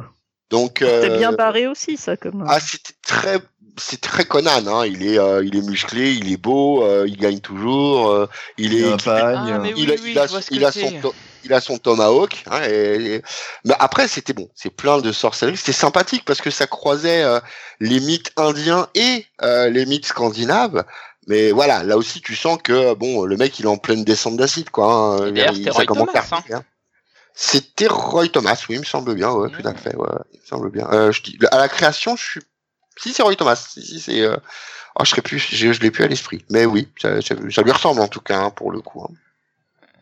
Mais bon, voilà. Euh, Clermont on, on boite le pas aussi puisque lui il utilisera euh, Magi et euh, enfin Magic euh, dans sa version anglaise et euh, les limbes qu'on va voir énormément dans, dans la période années 80 notamment dans toute la période euh, avec Sylvestri au dessin où tu euh, où en fait euh, Clermont va achever la déconstruction des X-Men. Euh, tu vas avoir tous les trucs avec l'adversaire euh, qui est un, un vilain mystique il y aura le le passage du seuil du péril qui va euh, Mhm. tuer les Mhm. X-Men pour les faire revivre cachés, tous les trucs avec Belasco, etc. Euh, puis après euh, viendra le, le gros crossover euh, Inferno. Inferno. Euh, donc euh, Clermont sera aussi vachement inspiré par euh, par ça. euh, ce, euh, je pense pas pas forcément par le Conan de Roy Thomas, mais plutôt par le film. C'est pas impossible, ouais. Mais euh, clairement, il a quand même contribué un petit peu, euh, même hein, chez les, toujours chez les X, à un certain renouveau, même en termes de magie, parce que des titres ou des séries comme Excalibur, par exemple, euh, elles sont franchement teintées de fantasy, quoi, pour le coup, pour certains, pour certains épisodes. Ah, pour moi, c'est de la... Oui, mais euh, Excalibur, c'est un, gros mix de tout parce que Ouais. t'as aussi une grosse partie science-fiction Mais oui, avec clairement, des hein, univers clairement. parallèles, avec des Non, mais tu vois, etc. Alors beaucoup plus tard, mais des mecs comme Wis- euh, Wisdom ou des ou des ou des qui qui se marient à des fées et tout ça, bon, c'est quand même très euh, très ancré dans les, Ah, a- ah dans les oui, il y a- mythologies anglaises, quoi. il y, a- il y a un côté mythe arthurien, Ouais, c'est. Même etc., avec Captain qu'on- Brit, avec Captain euh, Britain. Captain hein, c'est- Britain, oui, bien sûr, tout à fait. Mais euh, Ouais, moi, Excalibur, pour moi, tu vois, c'est beaucoup plus fantasy que tout le reste que Et- vous avez et chez Ouais, Marvel, carrément. en fait. eh ben, Ouais, pas du tout, parce Ouais, que ça, euh, parce que tu, tu prends tous les débuts, euh, tout ce qui est technet, euh, tout ce qui est le Ah, phénix, etc. C'est très mutant, c'est très mutant, ça c'est c'est vrai. tr- c'est très SF quoi. Euh, T'as Ouais. tout un truc avec les univers parallèles où euh, Brian se perd, change de corps, etc. C'est t'as t'as vraiment euh, c'est un gros mix de tout. Il y a une grosse partie, euh, notamment toute la période avec Warren Ellis et après, Ouais, qui sera très basée sur avec effectivement Lobdell, etc. avec Ouais. Lobdell sur la fant- sur- sera très fantasy, mais toute la partie Clermont Davis et Davis tout seul après, c'est très SF, très très très. Ah, ça c'est marrant, c'est- ça c'est s'ancre- drôle. Ouais, moi aussi, Oui. parce que j'ai l'impression que ça s'ancre quand même dans une mythologie euh, euh, fantasy anglaise pour le coup. Ouais, mais tu regardes Bidule, tu regardes Le Phare, etc. Enfin, ça pour moi, ça sert à rien. de Ouais, mais alors, t'as quand même le pas. personnage de Britain avec toutes Bah, ces ouais. mythes arthuriens autour de lui que t'as dès les origines d'ailleurs. Oui, hein. mais euh, euh, dans le ah si il y a les ter- il y a les- le multivers, ça existe aussi Ouais. dans en heroic fantasy puisque t'as Elric. Et ça, c'est- Oui, d'ailleurs, c'est. D'ailleurs ça c'est très inspiré. euh, le Captain Britain est très très inspiré de d'Elric. Euh, Ah, dans, dans sa condition, oui, mais pas dans le personnage. Hein, parce que non, non, pas dans le un- pers- non, dans la condition, c'est-à-dire euh, terre parallèle, Voilà, différentes versions du Capitaine Ma- du Captain Britain, etc. Je parle de, de ça. Hum, Le tout géré par des par des trucs très différents. Tu regardes tout ce qui tout ce que fera Morcock sur sur hum. sa saga du multivers, c'est Ouais. écoulé énormément. Tu vois le Merlin, etc. Mais euh, Mais c'est vrai qu'alors après, pour en revenir aux années 80, euh, c'est pas que ce soit pauvre, mais enfin, c'est pas super riche, quoi. hein. Euh, mais pourtant c'est là où t'as des trucs très bons parce que ah oui. en, en dehors du X-Men de Magie et un, peu Excalibur, euh, t'as le. Thor de Simonson. Simonson Le- ouais. Ah ouais, ouais, ouais, ouais, ouais. Dire, euh, Ah, On a Goku c'est avec nous. l'orgasme. euh. Ouais. Non, non, mais ce mec, ce mec-là, honnêtement, euh, enfin, ça c'est mon, bon, il y a Jason Aaron qui est pas très très loin, mais c'est Mm. le gars qui sait écrire Thor, quoi. Il y a rien à dire. Et Jürgens, même quand, Dan Jürgens. ouais, c'est vrai que Jurgens aussi, ouais, il est pas mauvais du tout. Mais même hors, euh, comment dirais-je, hors mythologie Marvel, entre guillemets, euh, quand il t'écrit du Thor, euh, Simonson, bah, ça reste bon, quoi. Enfin, euh, je sais pas si vous avez été amené euh, à, à lire, euh, merde, Ragnarok. Le, pas le Oui, Ragnarok il y a longtemps, le, oui. le, oui. le- le Ragnarok qui est paru. Alors je sais plus si c'est Delcourt ou Glénat. Je suis. euh, C'est C'est un des Glénat, si tu parles du C'est. Glénat. C'est Glénat, le Ragnarok de. Putain, mais c'est bien ça. Mais c'est ce que c'est ce que voulait faire en fait. C'est le c'est le, le Ragnarok que euh, voulait faire Simonson au départ. Oui, oui, clairement, clairement, clairement. Bah, alors c'est pour ceux qui connaissent pas, c'est le post Ragnarok justement. Hein. Thor est mort. Oui, oui, oui, oui, c'est le post Ragnarok. Qu'est-ce que c'est bien ça, nom de Dieu? Que Thor soit mort. non, l'aspect qu'il prend, Non, la, le, le Yggdrasil et son état, enfin vraiment c'est mortel. Pardon, désolé. Non, non, pas de souci. Euh, c'est aussi euh, euh, les années 80. On a beau dire, mais la fin des années 80, c'est euh, tout le monde le sait, c'est l'arrivée de la vague anglaise, voire même dès le milieu. Et, euh, et c'est surtout euh, pour euh, pour Gaiman euh, l'occasion de remettre une certaine euh, fantaisie à l'ancienne euh, sur le devant de la scène euh, avec euh, Sandman, euh, ce que Fanny euh, connaît bien et adore. Ouais. Donc Fanny, si Ouais. tu peux nous en dire plus du coup. Tout à fait. Euh, Kono, Kono. Oh là là fait, Écoutez, ça, En fait, c'est pas moi, c'est ce toi, soir avec cet accent, mais qu'est-ce qui se passe? veuillez me Ouais. pardonner. Je, ne sais pas faire les accents, celui-là est pourri. Euh, donc Sandman, Sandman, euh, bon, euh, j'en ai déjà parlé hein, dans le podcast. euh, C'est c'est une de mes œuvres préférées. Donc, je vais forcément en parler en bien. Préparez-vous. Euh, Sandman, en effet, on peut le placer euh, dans, dans la fantasy puisque c'est euh, c'est euh, des suites de, de mini-histoires ou de contes qui sont parfois assez différents les, uns des autres. Et euh, souvent, on a euh, des, personnages euh, du monde réel, en fait, qui reçoivent la visite dans, les songes ou autres du, maître des songes, du héros de la série, Sandman, ou Orphée. Voilà, il y a plusieurs, noms. Et en fait, on, retrouve, on retrouve euh, plusieurs personnages du même acabit, donc les, les éternels. C'est ses, ses frères et sœurs en fait. hein. Donc on a euh, donc le rêve, hein, le héros. On a aussi le destin, la mort, euh, la destruction, le désespoir. J'en oublie toujours. Le désir et le délire. C'est ça. C'est ça, et donc euh, ça, ça, ce sont les, les, les éternels, donc les vraiment les, les, les, les, les éléments les plus importants de l'histoire, mais pas du tout les seuls, il y en a énormément. On, se balade pas mal dans le monde du rêve qui a été euh, créé euh, par, euh, par le héros, donc euh, par, par Sandman. Et euh, il y, a, il y a énormément de reprises, ça c'est typique de Gaiman, hein, des reprises des éléments de différentes euh, mythologies, Mm. que ce soit nordique, gréco-romaine bien sûr, égyptienne, etc. Il y a même, même des, des, des que moi je ne connaissais personnellement pas du tout, euh, par exemple mythologie japonaise. Enfin voilà, il y a vraiment, euh, si on se met à chercher, il y a tellement, tellement de références, euh, c'est euh, c'est assez impressionnant cette série. Donc c'est vraiment un monument pour moi euh, de, de la fantasy. C'est à lire absolument. Et euh, Gaiman, euh, en règle générale, euh, que ce soit en roman ou en comics, c'est un, maître hein, du genre. Donc euh, n'hésitez pas, les enfants.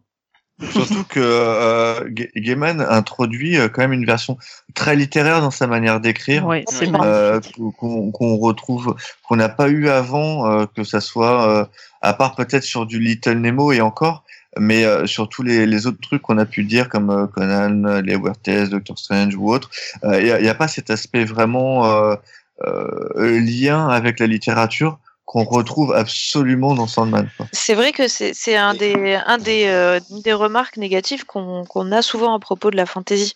En disant souvent, bon, c'est un entre guillemets un truc de bourrin, euh, pas trop bien écrit. Et, euh, et c'est c'est vrai. Ah vrai Ouais, pour- Ça dépend Non, il y a lesquels. pas- ouais. Ouais, regarde non, il adore les trucs mais- bourrins. Mais quoi, oh, oh, j'ai pas dit que j'étais d'accord, les enfants. Mm, Oula. Laissez-la parler, laissez-la parler. Jamais. C'est quelque chose qu'on entend pour la fantasy, peut-être un peu plus pour les romans que les comics d'ailleurs. Mais euh, mais voilà, la preuve est avec tout ce qu'on ce dont on est en train de parler euh, que c'est pas le cas. Et Gaiman c'est un excellent exemple pour ça. Il a une écriture très très euh, référencée.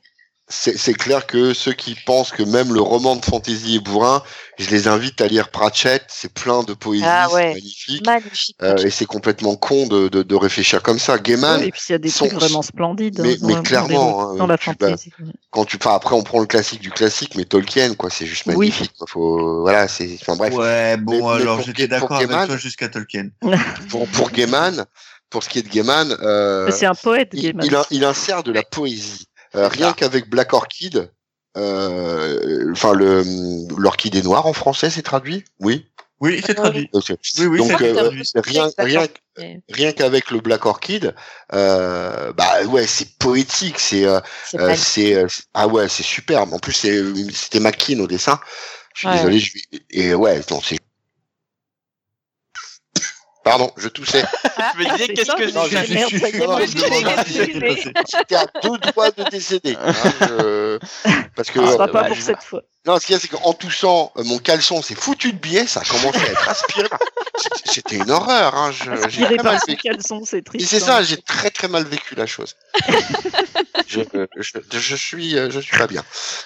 Pas bien du tout. Non, toute plaisanture, Ah, arrêtez, arrêtez-moi quand je pars comme ça. Non, vraiment, c'est de la, le Mais Black Orchid. Pauvre ami, on Euh, et euh, sur le sur, sur le chat, euh, Mad Mad nous dit que ça préfigure aussi pas mal euh, American Gods et c'est tout Ah, à fait vrai hein, pour le coup, C'est tout, c'est tout à fait euh, vrai. euh, plus Sandman euh, que Black Orchid d'ailleurs, mais, euh, clairement. Bah, mais tout, c'est tout le, le panthéon, etc. C'est en commun. Ouais. Ouais. Alors, Mm.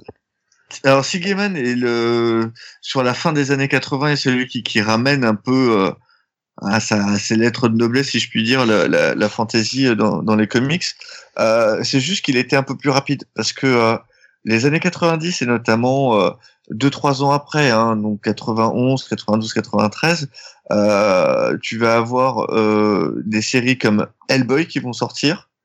Euh, tu vas avoir Bone.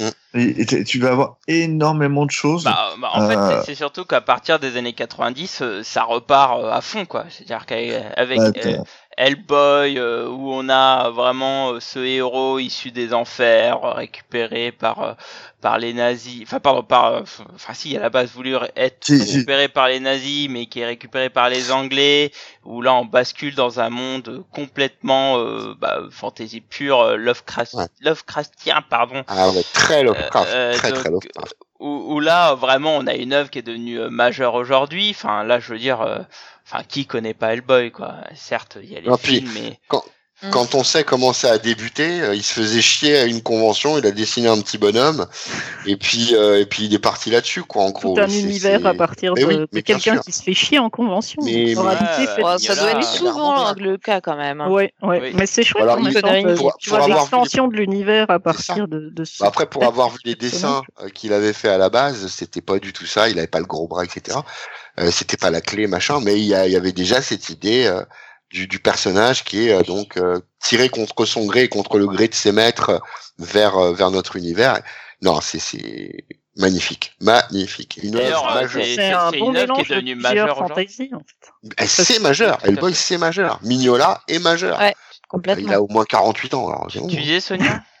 Je dis, ce qui est intéressant, c'est que c'est un mélange de plusieurs sous-genres de fantasy, justement, euh, parce que là, on est quand même, enfin, excusez-moi, à la frontière du fantastique, Bah, euh, et pour on moi, a une nouvelle mythologie qui se crée, et c'est quand même. euh, Pour moi, c'est euh, ce que je trouve absolument super euh, avec Hellboy, c'est qu'en fait, il a pris tout ce qui était fantastique, donc euh, tout ce qu'avait pu faire Lovecraft essentiellement, les vieux contes, tu, quand tu vois tout ce qui sort en vieux contes russes, etc., et qu'il l'a mis dans un univers de fantasy.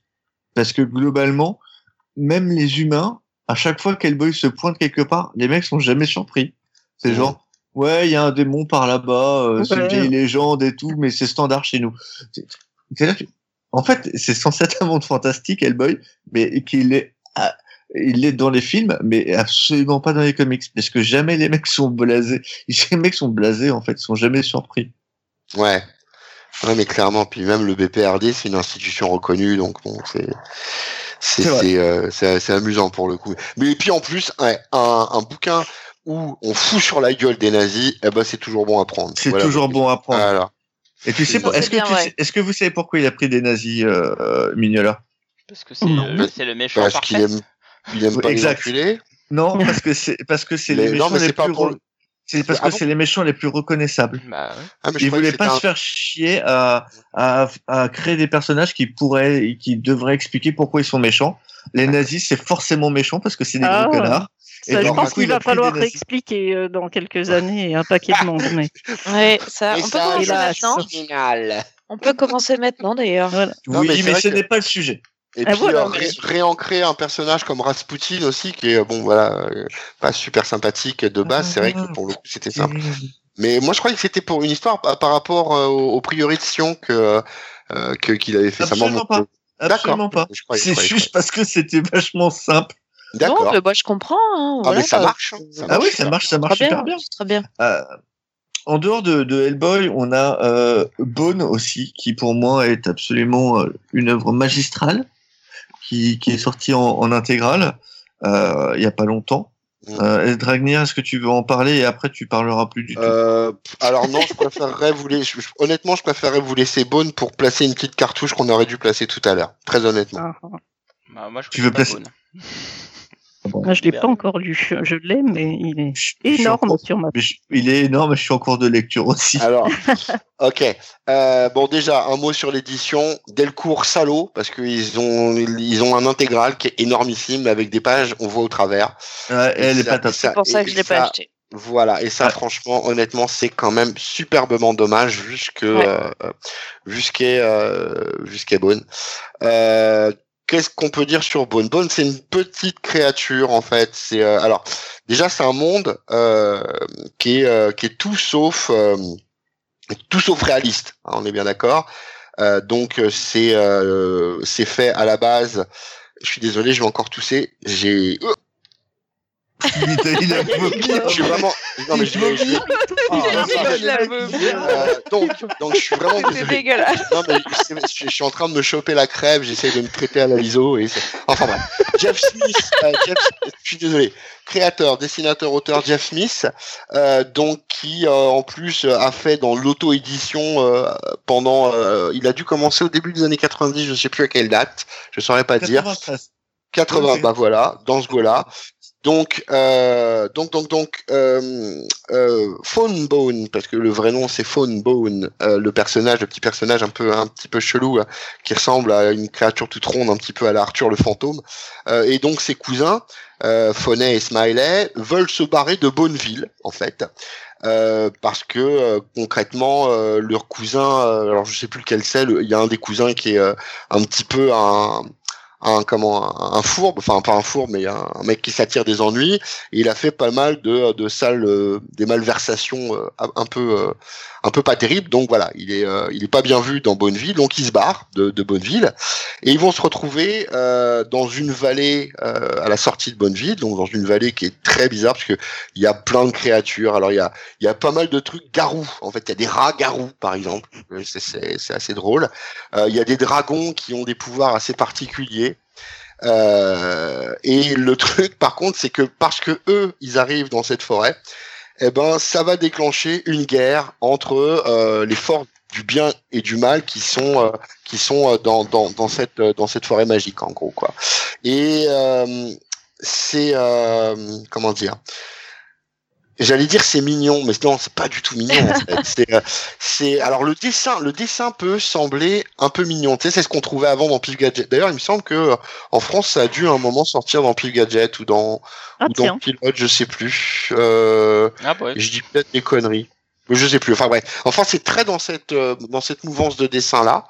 Euh, donc ça paraît tout mignonnet, mais en fait, euh, si tu observes un petit peu, c'est euh, c'est une critique des sociétés occidentales, purement et simplement quoi. Et, et Avec, des euh, comics, parce que sur le forum, ça en parle souvent de Bone, euh, comme quoi il y a pas mal de, de clins d'œil aux comics, euh, et Oui, de alors critiques sur les personnages, les situations, etc. oui, oui, on peut on, on peut dire que alors c'est un peu plus c'est un peu à mon à mon goût, hein, c'est un peu plus marqué dans la critique sociétale. C'est pas centré sur la critique du comics.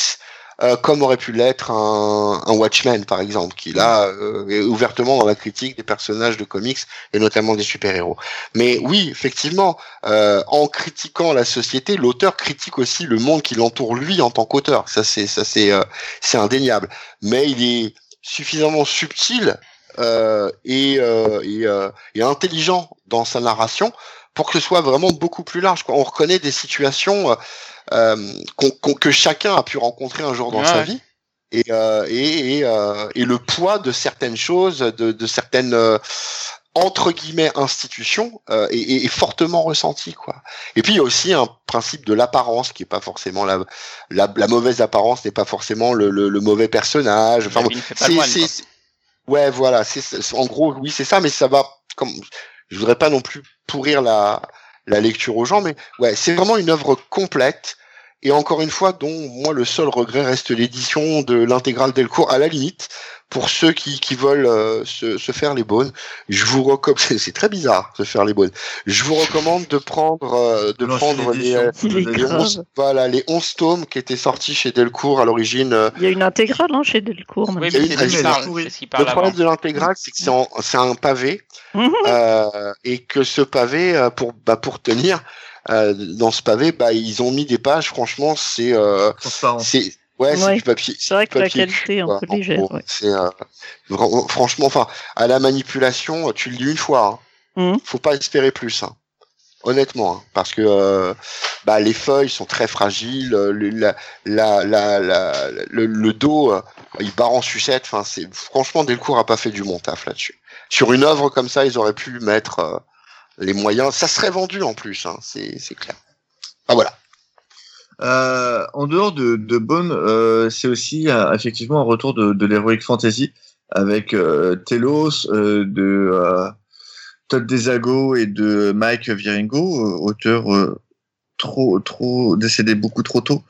Euh, On a Promethea aussi, à la fin des années 90. oui, mais Promethea est, euh, est plus magique euh, dans ce monde-là, alors que Telos et, euh, et Battle Chaser euh, de, de Madureira sont très heroic fantasy aussi. Là, c'est de l'heroic fantasy pure ces deux œuvres. En plus, euh, Ouais. c'est très typique de, de cette colorisation de, de l'époque, hein, un peu flashy, euh, et puis ce style un peu euh, qui oscille entre le, le manga, le cartoon et le, le comics. Oula, quoi. oula, oula. Euh, En Heroic Fantasy, on a à la même époque euh, Slane de Pat Mills et euh, notamment euh, Bisley qui dessine, et c'est Ouais. pas dans ces tons-là du tout. Ah hein. non, non, mais je parle bien de ces deux œuvres qu'on est en train de parler. Je parle de Ah oui, d'accord, je pensais que tu disais que c'était un... Je pensais Non, que tu disais que c'était un courant de, la fin Non, de non. et de Battle 90. Chasers. Et, euh, et là, ben là, les styles, enfin bon, euh, Joe Mad, on, on le connaît tous, hein. Euh, ce style un peu Bah, après- ultra énergique, euh, mais euh, enfin qui prend un peu de sur le concept du manga, mais avec euh, quelque chose d'assez comics et puis cette colo euh, qui, est, qui est très des- des- d'époque quoi. Et là, dans les deux œuvres, hein, que ce soit Telos et euh, et Battle Chaser, c'est c'est vraiment euh, de l'heroic fantasy pure où on a un groupe euh, dans la quête de pour sauver le monde. Alors à l'exception Telos, c'est une œuvre qui est finie, hein, euh, enfin le, le chapitre est clos. Donc on arrive au bout d'une aventure, mais Battle Chaser, j'ai un peu la haine contre cette œuvre parce que j'ai, c'est quelque chose, Carrément. ça fait partie de mes premières œuvres en fait que j'ai. Bah, euh, cet épisode dans 35 ans et, et, et jamais fini. Voilà. euh, ouais, je Une œuvre inachevée, c'est franchement c'est c'est n'importe quoi. Euh, Ouais. Surtout qu'on connaît un peu le bonhomme euh, qui est l'artiste euh, Joe Mad. Hein. On sait qu'il a il a même pas un poil, il a il a un chêne dans, dans, dans sa main. Donc bon, euh, voilà. bah, Enfin, c'est- c'est- quand on le lit comme ça de prime abord, c'est vraiment bien, mais euh, il y a vraiment quelque chose de, de, de gâché dans, dans Battle Chaser, ce qui fait que Ouais. bon bah on a toujours une petite rancœur contre cette haine. Contrairement à Telos, où là on a vraiment un, un univers et puis des personnages. euh, Enfin moi je parle quoi il s'appelle? Il s'appelle Koch, voilà, euh, l'espèce le de de de d'homme euh, tigre splendide. Euh, et puis voilà une petite quête. Mais après, c'est pas. euh, alors déjà, je trouve que Telos, c'est un retournement de situation qui à l'époque m'avait bluffé. Même là, je l'ai relu il y a pas longtemps. Ça m'a. Je le connaissais, donc ça m'a moins bluffé, mais j'ai trouvé ça très touchant, très bien fait. Euh, et euh, surtout, euh, Telos euh, euh, est plus pour enfants. Enfin, il- tu peux le faire oui, lire oui, oui, plus c'est jeune. vrai. Oui, que- mais Battle Battle Chaser. Battle Chaser, c'est conçu, Telos, c'est conçu comme un conte. C'est un conte Et, pour euh, enfants. Ouais. Et, euh, et, vraiment, on retrouve la nature du conte euh, au avec la sens, morale, la femme, Voilà, c'est Ouais, ça, Tout à fait. c'est ça. Ce qui est, bah, ce qu'on n'a pas eu l'occasion de voir dans Battle Chaser, parce qu'une morale, c'est à la fin. Et puis, euh, dans, et puis dans- et puis dans Quand Battle t'as pas de Chaser, fin, c'est un peu. euh, on, a, enfin, dans Battle Chaser, euh, si tu veux, la, la, la, euh, c'est euh, comment elle s'appelle, euh, la meuf au gros sein énorme là, Euh, Euh, Red Monica Reine Monica, c'est ça? Ouais. Pas très enfantin ça, mais bon. Ah, C'est vrai, c'est vrai. Non, ouais. Mais j'ai jamais accroché, moi, vraiment à Battle Chaser, pour le coup. Ah, moi, j'ai aimé au début. Et puis euh, Mhm. après. Mais bon, en même temps, la- eh, le, le début c'était court, hein, c'était cinq épisodes. C'est ça. Ouais. mais alors moi j'avais Après- lu en, après, en fallait l'épisode faire Soleil et Soleil me proposait deux épisodes, euh, je crois, par, Alors, par les en autres, plus, il y en a eu après, après, il fallait euh, suivre un jeu vidéo, et puis Ouais. finalement, il y a eu l'Arlésienne, et puis non, il n'y a pas, et puis, oh, fuck yeah, putain. Ouais. Le jeu, le jeu est sorti, mais en fait il se révèle que c'est pas du tout la suite. Super. Euh, juste avant de, de passer au, au maître et euh, que je laisse la parole à Fanny, je voudrais juste rapidement revenir sur The Book of Magic, qui est un comic qui est, Ah oui. euh, qui est sorti donc chez, chez Vertigo. C'était euh, euh, c'est un spin-off en fait de, de Sandman, c'est un dérivé. Et euh, je voudrais en parler vite fait parce que c'est l'histoire d'un d'un jeune garçon qui porte des lunettes, qui a une vie difficile et qui tout d'un coup euh, va être euh, va se retrouver dans un monde complètement magique. Euh, Ouais. qui- Bizarrement, physiquement, il ressemble un peu à Harry Potter, sauf qu'on est en 1990. C'est ça, absolument. Et c'est Gaiman. Et, Et c'est Gaiman qui crée le truc. Alors Gaiman a été un gentleman puisqu'il a, il a dit euh, que euh, J.K. Rowling et, et, euh, et lui s'étaient inspirés euh, fortement de Ouais, de T.H. White qu'ils avaient même il a même dit pillé euh, Ah qui oui. euh, sert de modèle de pour euh, donc Tim, Hunt- qui est Tim Hunter qui est le héros de, de The Book of Magic. Quand, quand tu lis, pour le coup, T.H. White, c'est c'est clair. Hein, c'est Oui, c'est la base de beaucoup d'histoires. ouais, clairement. Bon, ça, Parce- j'avoue, ça a tendance à, à m'agacer un petit peu euh, quand on dit ah oui, euh, il y a eu plagiat pour Harry Potter, mais pff, dans ces cas-là, il y a beaucoup de choses qui sont plagiat. Faut arrêter. ouais. d'accord. Bah là, ouais, Tu mais vas- je- si tu vas par là, les quatre fantastiques, c'est les trois mousquetaires, hein, c'est... Mais oui, non, mais c'est. ouais, mais je trouve quand même que euh, si, si tu lis The Book of Magic, notamment surtout les débuts, et tu Oui. lis euh, tu lis Harry Potter, Bon, euh, j'ai oui, mais alors, deux, alors pas euh, tout, pas tout, ça, mais en c'est- tout cas sur le, per- sur le Mais non, personnage. mais ça, je parle ça, bien sur c'est le les- personnage. c'est les accointances. Tout à l'heure, je parlais de Princess of Mars de Riceboro avec son personnage de John Carter. Et derrière, t'as Flash Gordon. Et derrière, t'as euh, Lucas qui dit lui-même que il a été inspiré pour son Star Wars. Et puis derrière, t'as Planet Hulk. C'est carrément euh, du, euh, du euh, du John Carter, mais à la sauce Marvel.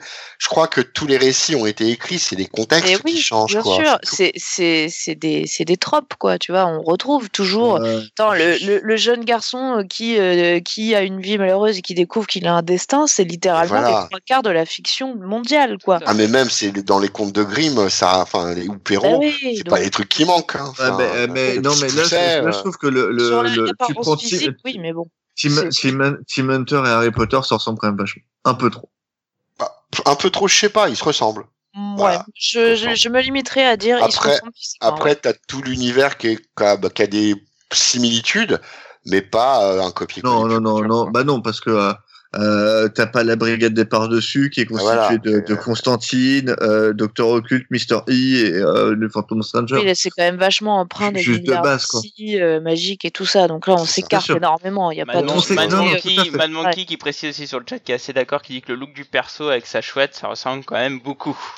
Mais oui, bien sûr. Mais, visuellement, il y a ça ressemble. c'est évident. inspirations, c'est des inspirations. D'ailleurs, j'en profite pour, euh, pour dire à Urban, euh, si vous voulez être sympa, publiez cette série en français. Elle a jamais été publiée Mais en ça, a français. été, ça a été publié là, non? C'est pas le début qu'ils ont commencé là? Books of, Books of Magic? Non. Ah bah, bah, Unwritten, avec- tu confonds. Ah oui, je confonds avec Unwritten, ouais, c'est ça. Mais Unwritten, non, c'est c'est pas la non, non, non, c'est pas, pas, la pas même chose. du tout la même chose. Ouais, non. Non, puis voilà, après, si euh, Book of Magic, euh, tu peux également euh, euh, parler des princes d'Ambre de Zelazny, hein, c'est, il y a, il y a aussi de ça dedans, hein, donc bon. euh, Ouais, exactement. Zelazny, ouais, c'est pareil, beaucoup de beaucoup de stéréotypes comme ça, mais Bien le sûr. tout c'est comment tu l'écris, quoi. exact. En parlant de pillage, un qui a été souvent pillé mais jamais égalé, Alan Moore. Les années Ah oui. 90, il est au le top du top. maître. Le maître est euh, sur la gamme ABC euh, Comics Mm. et donc sort ce qui- globalement ce qui s'est fait de mieux depuis 20 ans et euh, notamment euh, Promethea. Donc Fanny, Ouais. Promethea. Euh, Promethea, c'est un peu un, un ovni, faut bien le dire. Euh, parce que au début, on se dit tiens, il y a un peu une super héroïne. Bon, ok, c'est un comics de super héros. Ah, maintenant en fait, ça part un peu dans dans, dans dans des récits, dans des récits, des choses comme ça. Ah oui, là, ensuite, on part carrément dans l'ésotérisme le plus taré. Et il y a même des cases où, où t'es t'es posé là tranquille dans ton canapé et tu lis la, la double page et t'es là genre ok je vais recommencer depuis le début. C'est pas que j'ai rien compris, c'est que je sens que ça dépasse, tu vois. C'est que le, le mec, il est allé au-delà. Il est allé au-delà. Enfin, Ouais, clairement. Moi, je, enfin, cette lecture, je l'ai lue qu'une fois. Je vais vous dire pourquoi. Parce que j'ai peur de pas avoir le même effet que la première fois. Ça m'a peut, ouais. complètement. euh, Enfin, ça m'a soufflé, quoi. J'ai trouvé ça tellement. euh, Enfin, c'est du génie à l'état pur, quoi, ce, ce- c'est- cette, euh, cette série de BD. Mhm. En gros, pour vous résumer l'histoire euh, assez grossièrement, parce qu'elle est très compliquée, mais euh, ça commence. euh, oui, j'ai- dit c'est sorti en, en quelle année? 98. Ça commence en euh, Dans ce 98, goût-là, ouais. il me semble. Et du coup, on est dans, à New York, mais c'est pas notre, le New York de l'époque. C'est un peu futuriste, un peu, un peu, un peu bizarre. C'est pas vraiment dans le futur, mais il y a un look, euh, je pense, qui est destiné à critiquer un peu la modernité. Euh, Il y a euh, une, une, une jeune femme, Sophie, qui prépare un, exposé pour les cours. Et en fait, elle va faire un exposé sur le mythe de Prométhée, qui est une histoire, hein, donc. Et en fait, elle va faire des recherches sur le personnage euh, mythologique de Prométhée. Elle va, elle va découvrir que, en fait, Prométhée peut s'incarner euh, dans, dans des vraies personnes, donc, et qui donc il y a eu plusieurs Prométhée. On part dans un, tout un truc. euh, et donc elle découvre l'histoire la première Prométhée, la seconde, et- etc. Et, et elle va devenir Prométhée. Euh, Prométhée va s'incarner en elle, va devenir la nouvelle Prométhée. Donc c'est là où on se dit ah tiens il y a un peu de super héros, mais bon il y avait quand même tout ce côté euh, assez littéraire, assez euh, onirique, qui est très présent. Et, plus les numéros défilent, plus on va dans ça, ça part au-delà d'un personnage de d'un personnage de fiction qui s'incarne dans le monde réel. Ça part au-delà d'un- postulat de fantasy basique et on part vraiment dans une exploration de de l'esprit en fait euh, de de l'héroïne, de l'esprit de l'être humain, de de l'é- l'ésotérisme, de divinité. Voilà, je, je- ça peut paraître complètement obscur ce que je raconte, mais en fait c'est parce qu'il faut le lire. Voilà. ça l'est au départ. hein. C'est c'est très compliqué, euh. C'est pas une lecture facile, ça c'est clair. Bah, comme tous les Alan Moore, j'ai envie de te dire. Non, Ah, non, non. Tu prends, tu prends Tom Strong, Ah oui, tu j'ai prends. Top 10. Ah bah oui, mais Ah, si mais- tu ah, mais rates les bon. meilleurs trucs aussi. Bah oui, mais il est pas Non, dispo. Il est pas dispo. Oh, parce que dis sur le chat. Pardon Top numérique. Top 10, il est pas dispo. Mais non, je parle de Prométhée. On parle de quoi là? On parle de Prométhée, Prométhée. il est chez Prométhée. Mais non, Ah, moi ouais. je l'avais en neuf, je l'ai Ouh, pas moi, chez moi, Semi. je l'ai- moi, je l'ai chopé, euh, je l'ai chopé en occasion, mais Mm. j'avoue que c'est très très très compliqué à trouver. Mais je l'avais trouvé aussi en, en numérique, je l'avais acheté. Mais du coup, euh, c'est vrai que c'est c'est, enfin, c'est parce que tu l'as pas lu, mais très honnêtement, en- là on en- passe à un niveau. C'est c'est très très euh, compliqué il à comprendre, mais mais c'est sublime en même temps. C'est Ah. C'est un même, chef-d'œuvre. C'est juste euh, J.H. Williams III, quoi, donc euh, sur. Voilà, donc- exactement. à ce que dire. Allez. Ah, pardon, excuse-moi. Dire ça, euh, non non, mais t'as as raison de le, le dire. Oula, pas de problème. D'ailleurs, Mais euh, le, le dessin soutient vachement le Ouais. visuel, c'est-à-dire que quand il part dans ces délires un peu ésotériques, Alan Moore, alors t'as J.H. Williams 3 qui pourtant c'était au début, il s'était pas encore euh, connu comme aujourd'hui, mais il se lance dans des doubles planches là. Ouais, c'est malade. Dont certaines qu'il n'arrive pas à bien faire. Euh, Il y, a- il y a une anecdote très drôle sur euh, une double planche où en fait euh, ils font, il fait le chiffre de l'infini et en fait euh, Ça. tu le, as le, te- t'as le texte qui, euh, qui doit se décaler, etc. Et en fait, euh, J.H. Williams 3 arrive pas à bien faire le truc et tu vois Moore qui est obligé de réécrire entièrement son dialogue Oui, pour euh, coller à la page parce que vrai. Williams 3 s'est planté et ça c'est très drôle ils, ils ont ils ont pas mal galéré euh, tellement c'était compliqué Ouais. euh. J'imagine essayer de retranscrire les idées de Moore quoi. mais c'est euh, la rencontre de deux génies, quoi. C'est Ouais, juste une œuvre majeure. qui, d'après ce que j'avais compris, va être édi- réédité par Urban, hein, il Oui, me oui, semble cette bien. année-là. Il Ah ouais semble, oui, c'est bah, tu m'étonnes. j'ai De toute façon, DC. DC ressort euh, Promethea euh, dans la Justice League maintenant. C'est bon. Comment Oui, ça, alors- ça, ça, qui Bah, ça c'était prévu Ah, avant, avant qu'il y ait cette annonce-là. Non, j'avais pas entendu ça, moi, tiens. Eh ben, euh, dans le dernier épisode de- du dernier numéro de Justice League qui De vient de J- sortir, de Steve JLA, Orlando, JLA, JLA, JLA. Ah, j'ai pas vu, j'ai pas vu. Euh, de Steve Orlando, eh bien, euh, Promethea arrive. Voilà. Dans l'univers. Ah, mais c'est de la merde Voilà.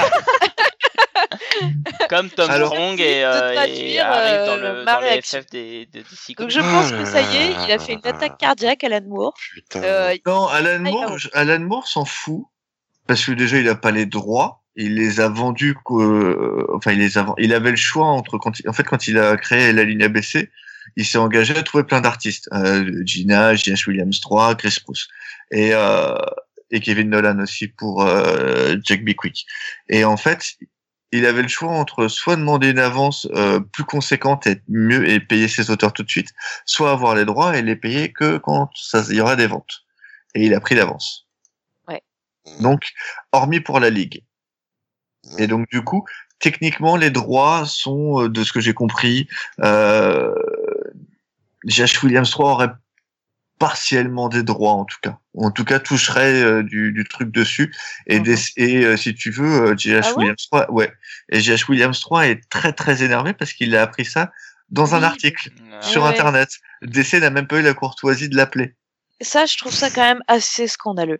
Euh, parce que, bon, t'as les droits, tu fais ce que tu veux, d'accord. Mais quand ça a été utilisé Oui, uniquement dans l'œuvre de création, le, la moindre des choses, en fait, c'est juste de la politesse. C'est juste de passer un coup de téléphone et dire, bon, bah voilà, je te préviens, ton personnage, on va l'utiliser dans telle histoire. Enfin, Je sais Après, pas. tu te fais pourrir, Putain. hurler dessus et engueuler. Non, mais le, Euh, le ouais. jour, le jour où ils intègrent V de V pour Vendetta, je te jure que je rejoins Raël, Ça moi. va arriver. Enfin, hein, ça va arriver. Bah, euh, Prépare-toi puisque donc Je suis là, pas euh, sûr que ça va sauver la Terre, mais Je m'en Ouais. fous. Je rejoins les Elohim, moi, madame. Mais attends, é- écoute bien, écoute bien Cab. Tom Strong a été intégré. Ouais, ça, je savais, par contre. Tom Strong, Et ouais. donc Promethea, top 10 ils peuvent pas parce que euh, c'est tellement Ouais, un univers à part c'est compliqué. C'est trop compliqué. Mais Ligue- euh, non, non, bah non, non, la la Ligue appartient à Amour. Ouais, c'est amour, ouais, tout à fait. Mais euh, Jack Bickwick ou même les Tomorrow Stories pourraient arriver dès demain. En même temps, euh, À un moment, je crois qu'il va falloir brûler à, par- tout. à- à partir du moment où ils ont fait, où DC a testé, euh, a- ils ont, ils ont, c'est pas la première fois qu'ils veulent, euh, qu'ils veulent reprendre ce qu'a fait Moore. Ils ont testé, en quoi, dans les années 90, ils ont plus ou moins testé en disant, ça serait bien si on faisait une reprise de Watchmen. Les gens vont râler, ils ont fait, ok, on fait pas. Ils Après, ont ils ont retesté dans les années 2010. Ouais, ils ont oui, entendu. plus tard, beaucoup plus tard, c'est vrai. Ils ont retesté, ils ont fait, ça serait bien euh, si on faisait un truc. Mhm. Ouais, ouais. ah, ça roule pas trop. Vas-y, on teste. Ils ont testé Before. Ça a pas râlé. Le succès a été plus ou moins là. Plus ou moins. C'était qu'une question de temps, ce qu'ils se prennent le reste. Ah, ouais, déjà, le- la source du litige, hein, d'avoir intégré dans la continuité Killing Joke, hein. C'est, euh, c'était déjà quelque Ouais. chose qui était pas. clairement. Enfin, la première source du litige, c'est l'exploitation de Watchmen. Oui, c'est l'exploitation de Watchmen, je suis d'accord. Mais euh, ce qui a vraiment brisé le saut, c'est que les mecs, ils disent, ah bah tiens, finalement, ça fait vraiment partie du truc et tout et tout. Et ça, Moore, il en voulait pas. hein. Il en a Non, jamais voulu. Non. Et... Ah. Comme Mais bon, c'est comme ça. Watchmen, comme il voulait pas que Watchmen fasse le truc. Et donc maintenant, après le Mais- Before Watchmen, maintenant que Watchmen intègre l'univers classique. Ouais, ouais, ouais, ouais. Ouais, ouais. Bref, Ah revenons bon, à nos là, boutons. Ouais. Alors néanmoins, je, je tiens à, citer Mad Monkey qui disait que Promethea, c'est un manuel d'ésotérisme déguisé en comics de super-héros. Oui, Oui, parce que à cette époque-là, euh, Moore euh, décide de, de, est obsédé par la magie, décide de devenir Ouais. magicien aussi. Complètement. Et il vénère Glicon. Chaman, chaman. Et il fait exploser la tête des gens à la place des citrons. Mais elle est mortelle cette vidéo. Oui, oui, C'est une oui, vidéo qui le prouve. Elle est magnifique cette vidéo. Et on voit bien que le mec se prend pas au sérieux quand même, quoi. C'est, euh, Non, absolument. ça, mais ça, il est bon. J'adore ce gars. C'est vraiment. Bref. Euh, fin des années 90, donc du coup, euh, tout se passe plutôt bien. La fantasy euh, est plutôt bien et elle est même très présente puisque si on considère que euh, l'univers Marvel et DC sont devenus des univers de fantasy, globalement dans les comics, il y a une majorité de fantasy. Euh, Mmh. Mm. Alors, je veux pas savoir pourquoi. Euh, les années 2000 euh, sont aussi brillantes et commencent d'ailleurs très Ah, bien putain. puisque elles commencent avec Fable. Euh, qui est- Fable. Fable. Fable. Fable, Oui. fait. C'est absolument génial. Je me demande pourquoi je vous parle. Bah, on, peut, on peut en parler de Fable. Fable, c'est. Non, c'est- tout le ouais. monde sait ce que c'est- c'est. on Non, non, non, pas. Fable, c'est. Ah, mais c'est- Fanny, elle en parle bien. Ouais. C'est vrai, Fanny, parle Non, moi je voudrais que Sonia elle en parle, elle a pas parlé Sonia. Ouais. Sonia n'a pas lu beaucoup de choses sur la fantaisie, mais puisque tout est fantaisie, finalement, euh, je m'aperçois que j'en ai lu plus que j'ai cru. Oui, alors moi, Fables, je l'ai découvert euh, Ah. effectivement quand Pat l'a publié. Euh, après, j'ai pesté parce que évidemment, euh, ça s'est arrêté en cours et j'ai dû reprendre du euh, du Urban et j'ai t'as repesté. pas pris la suite de Urban? Urban a Euh, repris à la suite de oui, alors, parce que je m'étais mélangé, je ne savais plus où j'en Ah. étais. Du coup, Ah j'ai bah repris voilà. les intégrales qui, qui paraissent actuellement et que je vous conseille. Alors, euh, Oui, c'est vrai, les intégrales. oui, ça- la première vient de sortir, euh, c'est c'est chouette. Bon, Bah, moi, c'est lourd, c'est un gros volume, comme diraient euh, nos Moi, je trouve amis. que ça- c'est nul, ça sert à rien et, euh, et je trouve ça naze parce qu'il y a plein de gens qui n'ont pas fini leur collection et il y, a des, il y a des albums qui sont plus dispo. C'est vrai. Tout ça à Et cause du- des rééditions. Merci Urban. Bon, Je suis pas, Voilà. Ah, euh, fallait acheter à l'époque, hein, c'est bon. Moi, ouais, mais bon, le problème, bah, c'est que ça euh, Le dernier, le dernier tome est sorti il y a genre six mois, un an? c'est Euh, un peu plus, non? Ouais, plus d'un an, Non, je dirais. non, Un an et demi, non? Et du coup, voilà, bon, bref. Euh, donc, qu'est-ce que Fables? Eh bien, c'est une série Fables. verso sortie en 2003. Pardon, je, lis, euh, je lis le chat en même temps et Ah même bah, qui dit euh, Fable, c'est l'histoire où Blanche a une ça. relation zoophile, voilà, en c'est fait, ça. en c'est ça. Avec une touffe de poils, ou voilà. c'est ça. C'est oui, c'est un résumé. Et, euh, mais c'est bien résumé en même temps, il faut être concis dans la vie. Ouais, bon, c'est- Non, donc en fait, euh, c'est une œuvre de Bill Willingham et euh, qui nous amène euh, tous ces personnages euh, des fables, donc Blanche-Neige, la touffe de poil, grand méchant loup, euh, le l'horrible prince charmant, euh, tête à claque, euh, euh, épouvantable qu'on a juste envie de tuer, euh, Ah non, il est trop bien le prince charmant. c'est un connard, mais moi Ah, ça m'étonne pas de toi. Il est trop bien. Toujours les fait c'est un trop vrai marrer. connard, sauf à la fin. connard, oui, mais Ah enfin mais c'est un vrai connard, mais il fait trop marrer quoi. Euh, Donc, pour ceux euh, qui ne par- connaîtraient pas, le prince charmant, en fait, on découvre que c'est le même prince Le dans tous les contes. Ah, Voilà. Ouais, c'est ça. et un il peu a baisé- polygame, il a baisé tout le monde. un, voilà. peu Voilà. le- c'est un peu le Weinstein de, de Fable. c'est ça. c'est ça. Voilà, c'est mon anecdote. Bah, dans son tort, et ça tombe bien, il y a trois cochons, donc euh, tout va bien. Enfin, bon, c'est c'est Ah, mais il y a des passages qui sont trop là est touchants. chassé, euh, chassé de, de, de ces royaumes par un, un type un méchant, euh, pervers, qui s'appelle l'adversaire et tout ça. Et il se retrouve où, comme par hasard, à New York, évidemment. Mais- Sauf que personne ne les voit ou euh, voilà, il faut qu'ils vivent discrètement, qu'ils ressemblent le plus possible à nous, c'est-à-dire ceux qu'ils appellent les communs. Hein, Mhm. c'est pas les moldus ici, c'est des communs, voilà. Et essayer de vivre discrètement. Donc pour ça, il faut monnayer des sports euh, pour essayer de ressembler à des humains quand c'est quand même un peu compliqué. Euh, Il y en a qui ont des accès euh, euh, de bestialité, genre la bête, de la Ah, bête et la bête. Il y a- il S'engueule y, a avec la- sa il y a la ferme, il y a la ferme Et- quand même. Dire, quand tu ne, ne peux pas ressembler à un commun, à un humain, tu es exilé à la ferme avec euh, ceux qui ont des, des, des tronches un peu trop bizarres et qui ne peuvent pas euh, arriver dans notre monde. Quoi. Alors il y a eu un spin-off, je crois, je sais pas si ça a Deux. été au bout. Ouais, le- Il y en a Il y en plusieurs, a ouais. plusieurs en fait. Il y a eu Fairies, Jack of Fables. Il y a Jack of Fables, ouais, et il y a eu euh, Fairy. Fairy. Fairies. Et il y en a un autre sur euh. Cinderella aussi. Cinderella, ouais. Mais Cinderella, c'est un un- one shot. Enfin, c'est un ouais, one J'ai pas shot, lu ouais. celui-là. Ça ouais. reste un, Ouais, un spin-off. Mille et une très, euh, enfin, de qualité assez inégale, je trouve. Ouais. Et, euh, Ah, c'était pas mal, mais un peu inégal. Le Mille et une nuits est absolument génial. Ouais, il est carrément Ouais, mortel. Ouais. Et Jack, moi, j'ai pas aimé. Personnellement, j'ai fait deux tomes, pas j'ai pas tenu. j'ai pas lu, ça m'a pas intéressé. en ouais, fait. pas j'ai trouvé que certains étaient très bons, d'autres moins. Et effectivement, euh, Mika sur le chat euh, parle de, de la repompe de Fab par Once Upon a Time. Ouais. Oui. C'est vrai Oui. qu'on a eu un peu une overdose du sujet, euh, mais clairement, lisez Fable. Voilà. Ouais, ouais. Ah non, mais lisez Fable, enfin, c'est une magnifique Autant, histoire. autant, autant Fable, ça a réussi à me faire pleurer, mais quand je dis pleurer, j'ai pleuré comme un gosse devant mon livre, quoi, vraiment, quoi. À la C'est, euh, fin, elle- notamment, Ouais. non, mais même, même, Très, enfin, très beau. l'épisode où, euh, enfin, je vais pas balancer le truc, mais où, Ben oui, euh. Blanche Neige, enfin, euh, elle, Ah, elle- elle est, elle amenée à, à faire un truc avec un de Mm, ses mm. gosses, Ah Ouais. oui. le, le Ah, gamin, du, le gamin du Ouais. vent, mais Ouais. c'est, Ouais. Non, mais il y, a- il y a vraiment. C'est vrai des que ça histoires, commence un euh, peu, euh, bon, et- tu, tu te marres un peu, etc. Et au fur et à mesure, ça prend une intensité. Ouais, c'est bien une tragédie à ouais. la force, quoi. Ouais, C'est- complètement. Est-ce que a vous savez, est-ce que vous avez repéré, et, et vous savez pourquoi, euh, quel est le personnage qu'on ne voit pas, un grand personnage de Fab qu'on ne voit pas? Ah non. un Hmm. grand personnage de, un personnage des fables en général qu'on voit pas? Oui, des Fab qu'on ne voit pas dans la série Fab. Un grand, grand personnage. Euh, là, comme ça, non. Est-ce qu'on voit Peter Pan? Je peux- Non, je- justement, on voit pas Peter Pan. Ah, Ouais. Ah, ah. Et pourquoi? Pour des Les- problèmes de droit. Les Ah bah droits, voilà. sont pas encore libres. puisque Les droits ne sont euh, pas libres euh, partout. C'est-à-dire qu'en France, ils le ça. sont, mais c'est pas le cas en Angleterre. ouais. Il reste un gros marché pour les comics. Et à la, je ne dévoilerai pas le, le nom d'adversaire qui est le grand méchant, mais à la base, ça devait être Peter Pan. Ah, ouais. Ah, C'est ce qu'avait prévu Willingham, sauf qu'il a dû changer ses plans à cause des droits. Bah, Ok. je trouve que c'est mieux, du coup, avec le changement de plan. Et c'est pour ça que du coup, tu ne retrouves aucun personnage euh, de euh, de d'univers de Peter Pan. Tu ne retrouves Ouais, pas. Crochet, tu ne Ah, retrouves pas le crocodile, tu ne retrouves pas les enfants perdus, rien de tout ça. Parce que t'as pas les droits Ah, en ça, Angleterre. Ils sont tout, ouais. détenus Mmh. par euh, un hôpital pour enfants. Ouais. Ah ouais? Ah oui, oui, oui, il si, en si, absolument. C'est vrai. L'auteur. Il en a fait les dons. Ouais, ouais. Ouais, ouais. Ouais, ouais, c'est ça, c'est ça, ouais.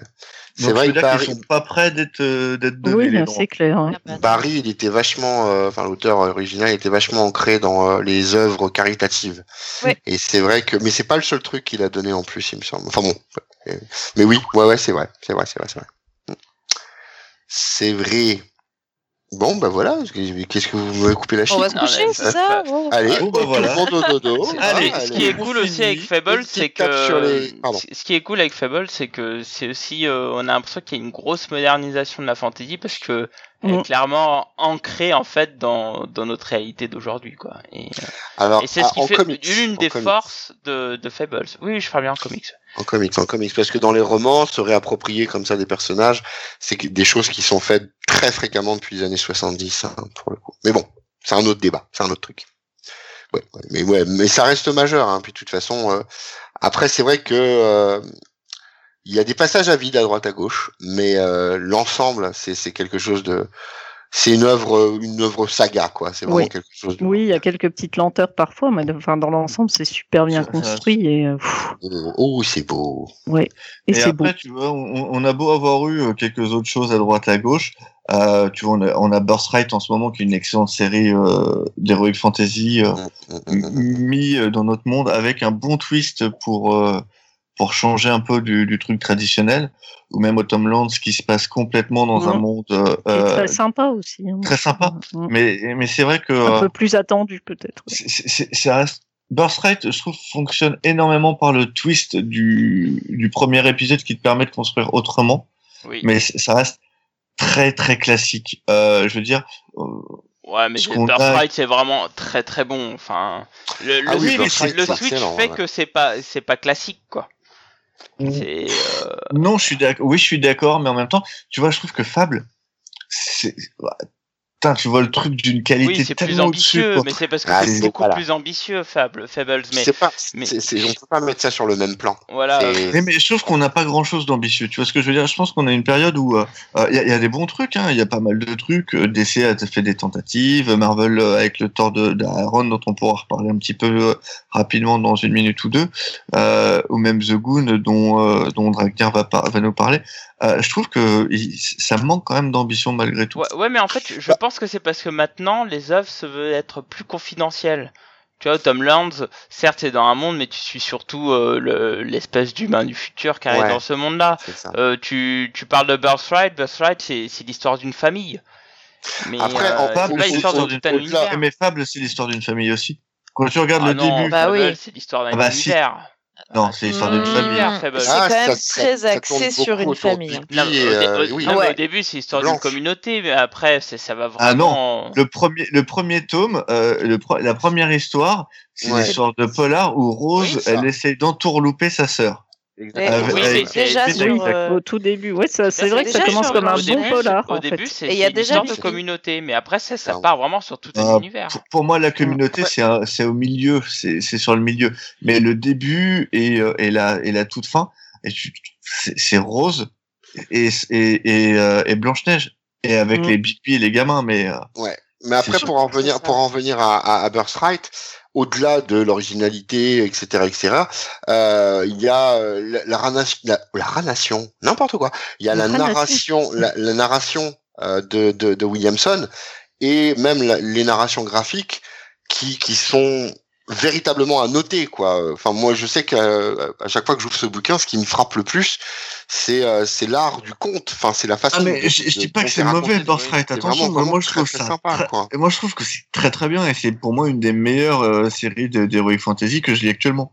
Euh, maintenant, euh, D'ailleurs, au Mi- final, Mi- Après, Michael dit sur le chat que Birthright c'est un modèle de, de narration simple et toujours très efficace, alors que Fable Ouais. c'est plus culturel, hein, avec des gros guillemets.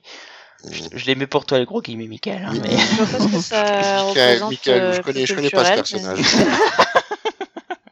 Ouais, ouais, c'est encore Ouais, un complot ouais. planète euh, BD. Là. Ouais. Des Ouais. insupportables. Après, c'est vrai que si on, on cherche vraiment une forme d'originalité à la fois graphique et narrative, The Goon, dont euh, je m'apprête à vous parler, euh, c'est, ben oui, mais je suis un dingue moi. C'est, euh, c'est, c'est, une, une vraie belle histoire. Donc c'est du Powell, hein, c'est un monsieur qui est, qui est très original à la fois dans sa narration et dans, dans les mondes qu'il met en œuvre. Donc The Goon, c'est l'histoire d'un homme de main. The, le, The Goon, hein, en, en anglais, c'est l'homme de main. hein. C'est euh, Mm. quand on a un mafioso euh, et qu'on a un homme de main. Pour ceux qui ont vu euh, le parrain, c'est euh, Luca Brasi, euh, c'est l'homme de main, c'est The Goon quoi en gros. Hein. Donc concrètement, The Goon, c'est dans une ville euh, qu'on sait pas déterminer. On sait qu'elle est à côté d'un bois qui s'appelle le bois des mangeurs de chevaux, euh, qui est Mmh, très miam. particulier. Et donc, et donc euh, The Goon, c'est un type qui est toujours suivi donc par son pote Frankie, qui est un, juste un gros psychopathe et qui veut niquer et arracher les yeux à tout le monde. Et en fait, euh, dans cette ville, alors la ville elle est particulière parce qu'elle est tenue justement par une mafia, mais c'est une mafia de vampires, de zombies, euh, de prêtres zombies, de créatures super étranges quoi. Et euh, donc voilà, c'est du délire beaucoup au début. Hein, c'est vraiment de l'humour, c'est très très noir, très très très particulier. Enfin, c'est c'est c'est c'est assez assez drôle. Et puis au fur et à mesure, Powell, bah il va mitiger son son son récit en fait il va le tourner vers des choses un peu plus euh, un peu plus dures un peu plus complexes euh, et, et avec des choses qui sont peut-être un petit peu plus touchantes. En tout cas c'est du gros clin d'œil à tout ce qui peut être euh, euh, le cinéma d'horreur des années 50-60 euh, et euh, c'est vraiment vraiment à la fois original touchant euh, et bon comme Powell peut en faire quoi. C'est vraiment vraiment très très sympa pour le coup. Et Frankie, Frankie est juste un dingue quoi. C'est j'adore ce mec. C'est vraiment le petit con qui est avec le gros balèze quoi si vous préférez quoi. Enfin c'est c'est ouais c'est c'est vraiment une œuvre qui, qui, qui est géniale. Powell est, est quelqu'un qui en termes de fantasy fait vraiment dans des choses qui sont euh, originales et euh, et vraiment euh, tu t'en imprègnes voilà tu t'en imprègnes pour le coup. Tout à fait. Et si vous ne connaissez pas, il y aura bientôt un film. Euh, Blacky, Et- une minute, top chrono, Marvel, DC, Fantasy. Oui, tout à fait, parce que en fait, ce qu'on qu'on dit depuis tout à l'heure, c'est qu'après les années 2000, euh, la fantasy est plutôt de grande qualité euh, chez les indés, euh, mais par contre, on en trouve un peu chez les Big Two. Hein, on sait que C'est ta DC, merde avec les 52 ont essayé de faire quelques capsules avec des Heroic Fantasy. Alors c'était c'était pas Camelot, c'était euh, je me rappelle plus comment euh, Améthyste, le monde d'Améthyste. euh, Où ça a pas du tout marché, Ah oui. ça fait 8 épisodes. Par contre, chez Marvel, on a un petit peu de, de, de fantasy, hein, encore aujourd'hui avec le run de, de Thor, de Jason Aaron, où là on bascule complètement dans de la fantasy pure, mythologique, avec tous les dieux de l'univers Marvel. Franchement, c'est le tête aujourd'hui dans les Big Two, la seule bonne capsule niveau fantasy qui est faite. Et d'ailleurs, je vous invite à vous précipiter dessus parce que ce run est, est excellent du début à la fin. Top, Voilà. c'est fini. Merci beaucoup. Et Euh, magnifique. c'est- tout pour tout le monde. Euh, juste, on va répondre à la question. Donc, la fantasy dans les comics, euh, est-ce que c'est une place importante Euh, Rapidement, en deux mots, euh, Fanny. Tiens, En un mot. en un mot. Ok, merci. euh, Dragnir en un mot, un seul. Merde. Ok. Sonia en un mot. Euh, oui. Euh, Oui et oui. Ah, mais ça fait ça fait plus qu'un mot ça. Non, c'est trois fois le même.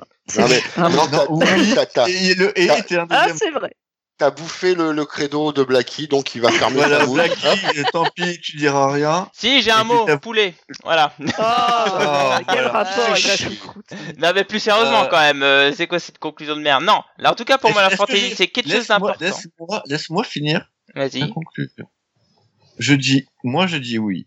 La fantasy dans les comics c'est quelque chose de très important, c'est quelque chose de très présent.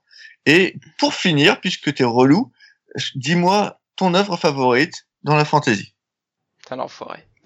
Euh, voilà. Fallait pas Eh ben, tricher, non, mais- non, Ah, très bien, tu très sais bien, ce que non, ça mais très bien, fait. très bien, très bien. On en a parlé tout à l'heure. Moi, la fantasy, mon gros kiff, c'est que ça parle de la société d'aujourd'hui. Et donc, comme je disais tout à l'heure, je vous conseille très fortement de découvrir l'œuvre de Delph Quest.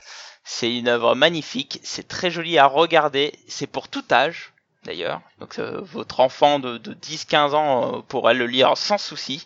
C'est de grande qualité et en plus l'édition est magnifique. Donc jetez-vous dessus. F-Quest de Snorgle Comics à lire et à acheter et à déguster.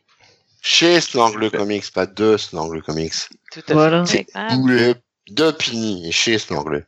Tout à fait, tout à fait. Euh, merci. Juste pour information, quand vous écouterez ce podcast, bien évidemment, nous n'avons pas listé l'intégralité des séries fantasy en comics. Il y en a un oui. paquet.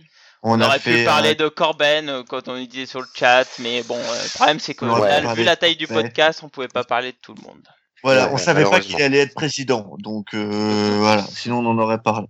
Euh, donc voilà, donc on a cité surtout les, les plus grandes séries, comme vous avez pu l'entendre. On est tous d'accord à peu près pour dire que ce sont de très bons trucs. Euh, donc, euh, si vous voulez avoir des conseils, écoutez l'intégralité du podcast, notez les séries qu'on qu'on a aimées. Euh, merci à tous. Bonne Bah nuit. non, bonne et les autres, ils, do- ils donnent pas, ils donnent pas de d'œuvre. Oui, Alors toi, t'as trop. Non, les... non, Alors c'était que pour Blacky parce que je- les autres, ils Oh. peuvent être surpris. Et puis toi, tu pues. Parce que moi, j'aurais bien aimé juste citer d'abord, parce que j'ai parlé de Powell, Hillbilly qui sort bientôt et Ah, qui mais est non, c'était moi mort. qui devais te citer. Mais bon, t'as raison, c'est bien. et une œuvre un petit peu secondaire qui est parue, alors qu'elle n'a jamais été éditée entièrement en français, mais que moi j'aime beaucoup, qui s'appelle Rex Mundi, en fait, qui se situe dans les années 30. C'est euh, une Europe qui est toujours féodale, il n'y a jamais eu de révolution ou quoi que ce soit, donc c'est toujours l'Église catholique qui dirige, mais la magie existe, en fait. Et, euh, et donc il y a un médecin qui va mener dans cet univers-là un- une enquête sur des meurtres rituels qui va engager euh, la monarchie euh, et les descendants des monarques, et c'est très très très bien. Voilà. C'est pas le truc qui a été publié chez le. Chez Milady. C'est chez Milady. Non, non, mais en VO, c'était chez le truc qui était euh, où ils étaient tous ensemble en, en Floride. Mhm. Je sais plus, je sais pas. Ah, le truc où il y avait pas, Mystique. ça me dit rien. Ah non, ça me dit rien du tout ça. Non, c'est un truc Non, non. Ah c'est un truc indé, ouais, ouais, avec Smoothie, c'est un truc indé, ouais, tout à fait. Euh, c'est sorti initialement chez Dark Horse, pour être exact. Et euh, non, non, c'est... Euh... Ah, je confonds avec Ruse, pardon. Oui, peut-être bien. Mais c'est vraiment très très bien, avec Smoothie. Alors, encore une fois, c'est pas fini en, en français, mais euh, ouais, c'est... En plus, c'est assez joli, c'est plutôt sympa, et c'est très très bien. Voilà. Et je voulais en parler de celui-là. Ah, Crossjet, c'est ça. Ah. Et puis Conan, évidemment. Ok, bon bah Sonia, vu que tu voulais en parler. Euh, eh bien, je viens de lire Hillbilly de Eric Powell, Désolé. auteur de The Goon. Et franchement, c'est une belle découverte, aussi bien graphiquement, si vous aimez l'univers de, de Powell, c'est génial. Enfin, moi, je préfère même encore à, à The Goon, je le trouve encore plus réussi. Et, euh, l'histoire est vraiment de la pure fantaisie, alors euh, avec euh, avec beaucoup de merveilleux aussi, et euh, donc des sorcières, euh, des types avec des haches du diable et tout, hein, donc euh, que du bonheur. C'est voilà, c'est à la fois touchant parce que le fond de l'histoire est quand même super triste et, hyper émouvant, et ça envoie du, du lourd et ça bastonne et ça découpe et c'est c'est cool. Et après, Oui, elle oui. disait que le- la fantasy c'était trop bourrin, quoi. Bravo. Mais moi, j'ai pas dit ça. Moi, j'aime les trucs bourrins. Il y a des fois, euh, voilà, ça fait du bien aussi. Tu te sens Ouais. beau, il est ta tête, toi, le poulet? Ouais. Non, pas lui. euh, j'ai. voilà. Ouais, on a d'autres cibles. Voilà, Bon, euh, Fanny, du coup, parce que là, je suis obligé de faire tout le monde. Ah bah oui. Euh, moi, je vais, je vais conseiller euh, Rat Queens, euh, dont on devait parler, mais bon, on peut pas parler de tout. Du coup, je profite de ce moment pour euh, mentionner euh, rapidement cette série qui est hyper cool et qui est assez, euh, assez différente des autres dans le sens où euh, bah, on se marre bien. C'est c'est très léger, c'est très fun, euh, c'est c'est un peu con par moment et c'est drôle, on aime bien. Et c'est euh, et c'est que des nanas qui sont mises en avant, donc c'est un peu le c'est c'est drôle. J'ai j'ai relu Red Queen et, et juste après Conan, c'est c'est un peu l'opposé en fait. C'est juste Bah, rien à voir. c'est Rat Queen, c'est un total, délire de, de rôliste, en fait. C'est Ouais, juste quand tu fais du jeu de rôle, tu euh, t'exploses ça. dans... Mais oui. Et du coup, euh, à l'opposé de, de Conan, hyper sérieux, hyper euh, dans la noirceur de ses pensées, machin, et hyper bourrin, et ben tu as euh, cette bande de nanas euh, qui se bourrent la gueule non-stop et euh, qui frappent des mecs et savent, savent pas trop qui c'est, mais c'est pas bien grave, ça va pas les foutre dans la merde. Et bah si, ça les fout dans la merde, et puis voilà. Et c'est c'est complètement con, et c'est drôle, et on se marre, et, et ça fait du bien. Voilà. Ouais, Il faut se marrer c'est clair, ça fait du bien. Ok, super. Euh, Fanny, toujours. Oui, Ah, tu veux, tu donnes pas de petits conseils, toi, Cam? Euh, si, lisez Fab, Sandman, Hellboy, Chasseur. Juste tout ce qu'on a dit, quoi. Juste tout ce qu'on a dit, quoi. C'est des super bonnes séries. J'ai pas besoin d'en dire une de plus. c'est bleeding. Fanny, donc. Euh, Actu. Ah, C'est le moment de euh, faire ta pub. Oui, tout à fait. Alors, euh... excès d'enthousiasme, excusez-moi. Euh, du coup, euh, je vais faire non pas l'actu du site, mais euh, l'actu de la chaîne YouTube, puisque euh, euh, je l'ai posté euh, sur, sur la page, je pense. Euh, donc certains d'entre vous le savent peut-être, mais euh, j'ai lancé une chaîne YouTube et qu'elle est très cool. Enfin, j'espère. On confirme. Donc vous allez regarder, vous allez aimer, bordel. Vous Hein, vous mettez des pouces. Euh, donc voilà, elle s'appelle, euh, elle s'appelle les Nerds à vif et j'ai, euh, je, je fais ça en duo avec euh, avec un ami à moi qui s'appelle Donatien et euh, ça parle pas que de comics, on va en parler, mais mais c'est vraiment nerd généraliste quoi. Donc le premier le, pre- le le premier numéro de de cette longue série, j'espère, c'était sur les fandoms. Donc on part d'un mot et on, on explique ce que ça veut dire, un mot, un mot geek, un mot nerd. On explique ce que ça veut dire, c'est le prétexte pour parler un peu du phénomène euh, de manière générale. Et euh, le, le, le- la deuxième devrait arriver sous quelques jours. Voilà. Donc je ne vous en dis pas plus. On ne saura pas le sujet et tout. Voilà, voilà. Blacky, t'as de l'actu ou pas Ouais, le j'en ai plein. allé à Angoulême. Euh, oui, je suis allé à Angoulême. On a des interviews en préparation, notamment Lépini. Euh, Qu'est-ce qu'on a d'autre Lépini, euh, Sean Phillips. Et après, on a fait une interview pour Manga Sanctuary, donc ça, ça vous regarde moins. Euh, J'ai un KF Comics en préparation sur le Daredevil de Bendy. Je l'ai tourné. Faut juste que je trouve le temps de le tourner. Et sachez Tu que l'as tourné, faut que tu trouves le temps de le tourner. Non, de il le- a de le de monter, le pardon. monter, mais tu sais, il y a des mots Et qui là- non, mais là, je suis fatigué là. Et euh, et par Ça contre, veut dire sachez- fermez vos gueules. Je voulais, je voulais Sachez que tôt. samedi, samedi à Paris Manga, je fais aussi une conférence Ah oui. sur euh, des mangas aux comics, comment bien aborder les comics, un truc comme ça. Enfin bon, une conférence Le sur gars, comment même commencer pas le titre les de sa ouais des mangas c'est comics, comment bien débuter. Voilà. Et donc ça sera samedi à midi 30 euh, donc voilà, on va pouvoir L'heure du boulet. hein. Tout à fait.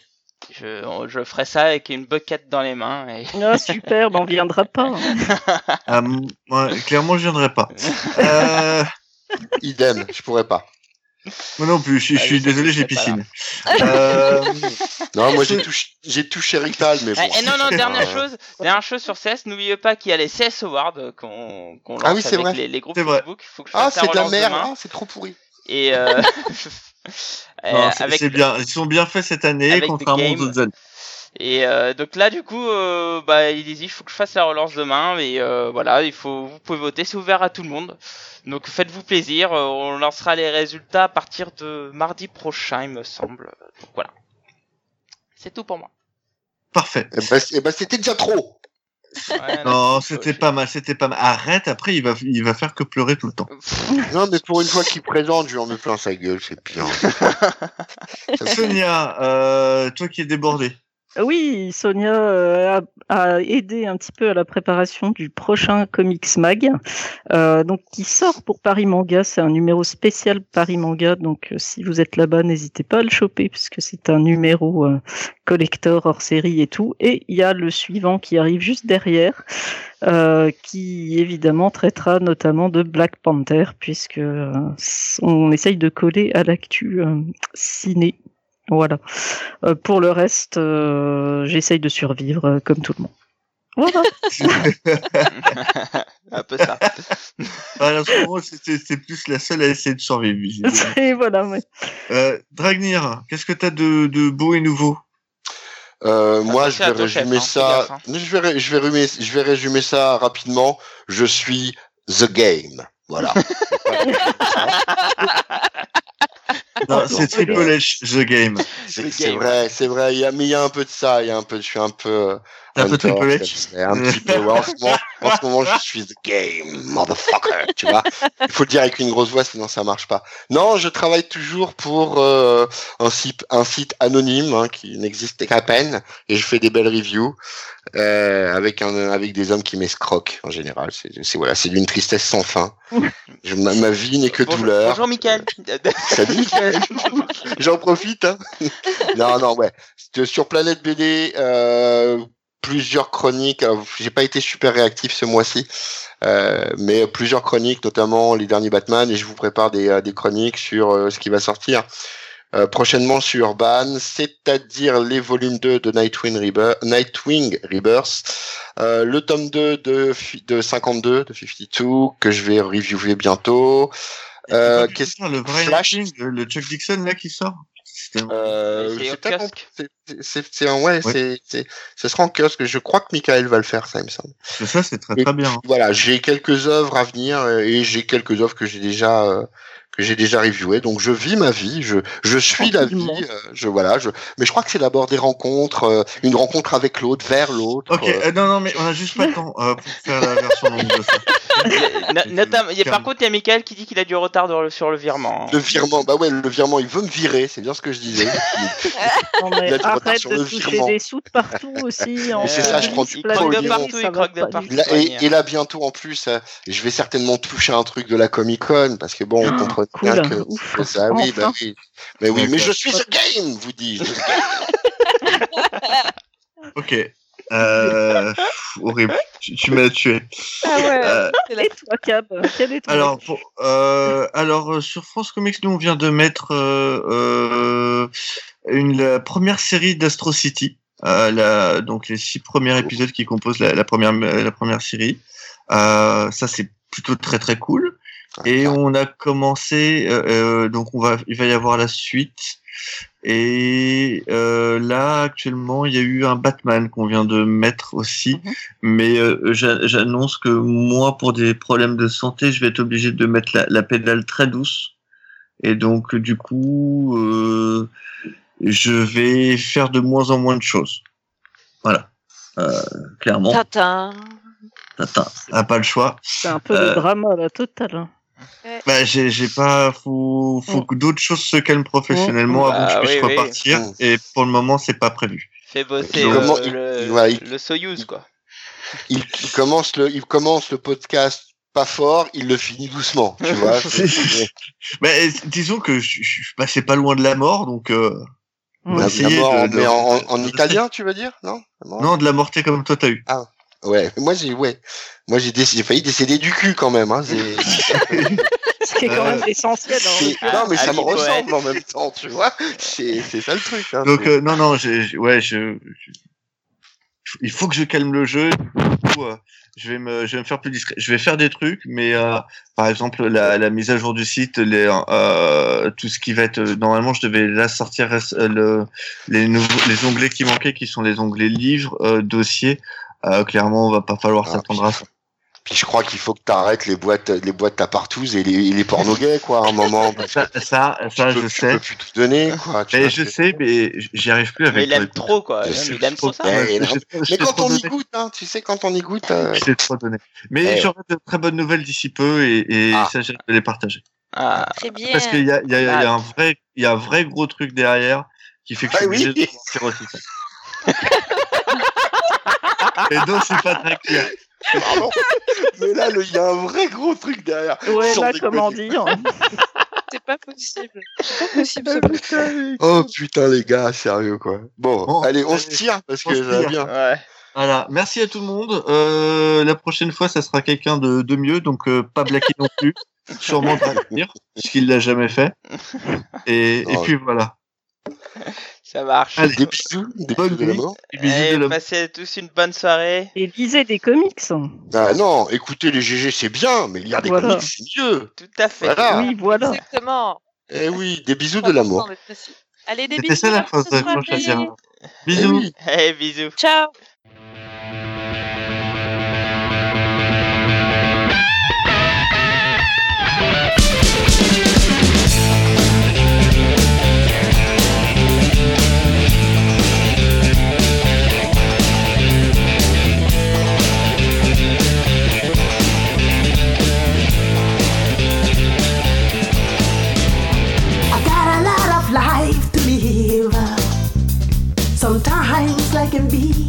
Short.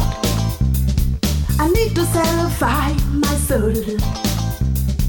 I've got a feel empty hole. A change has got to come, baby.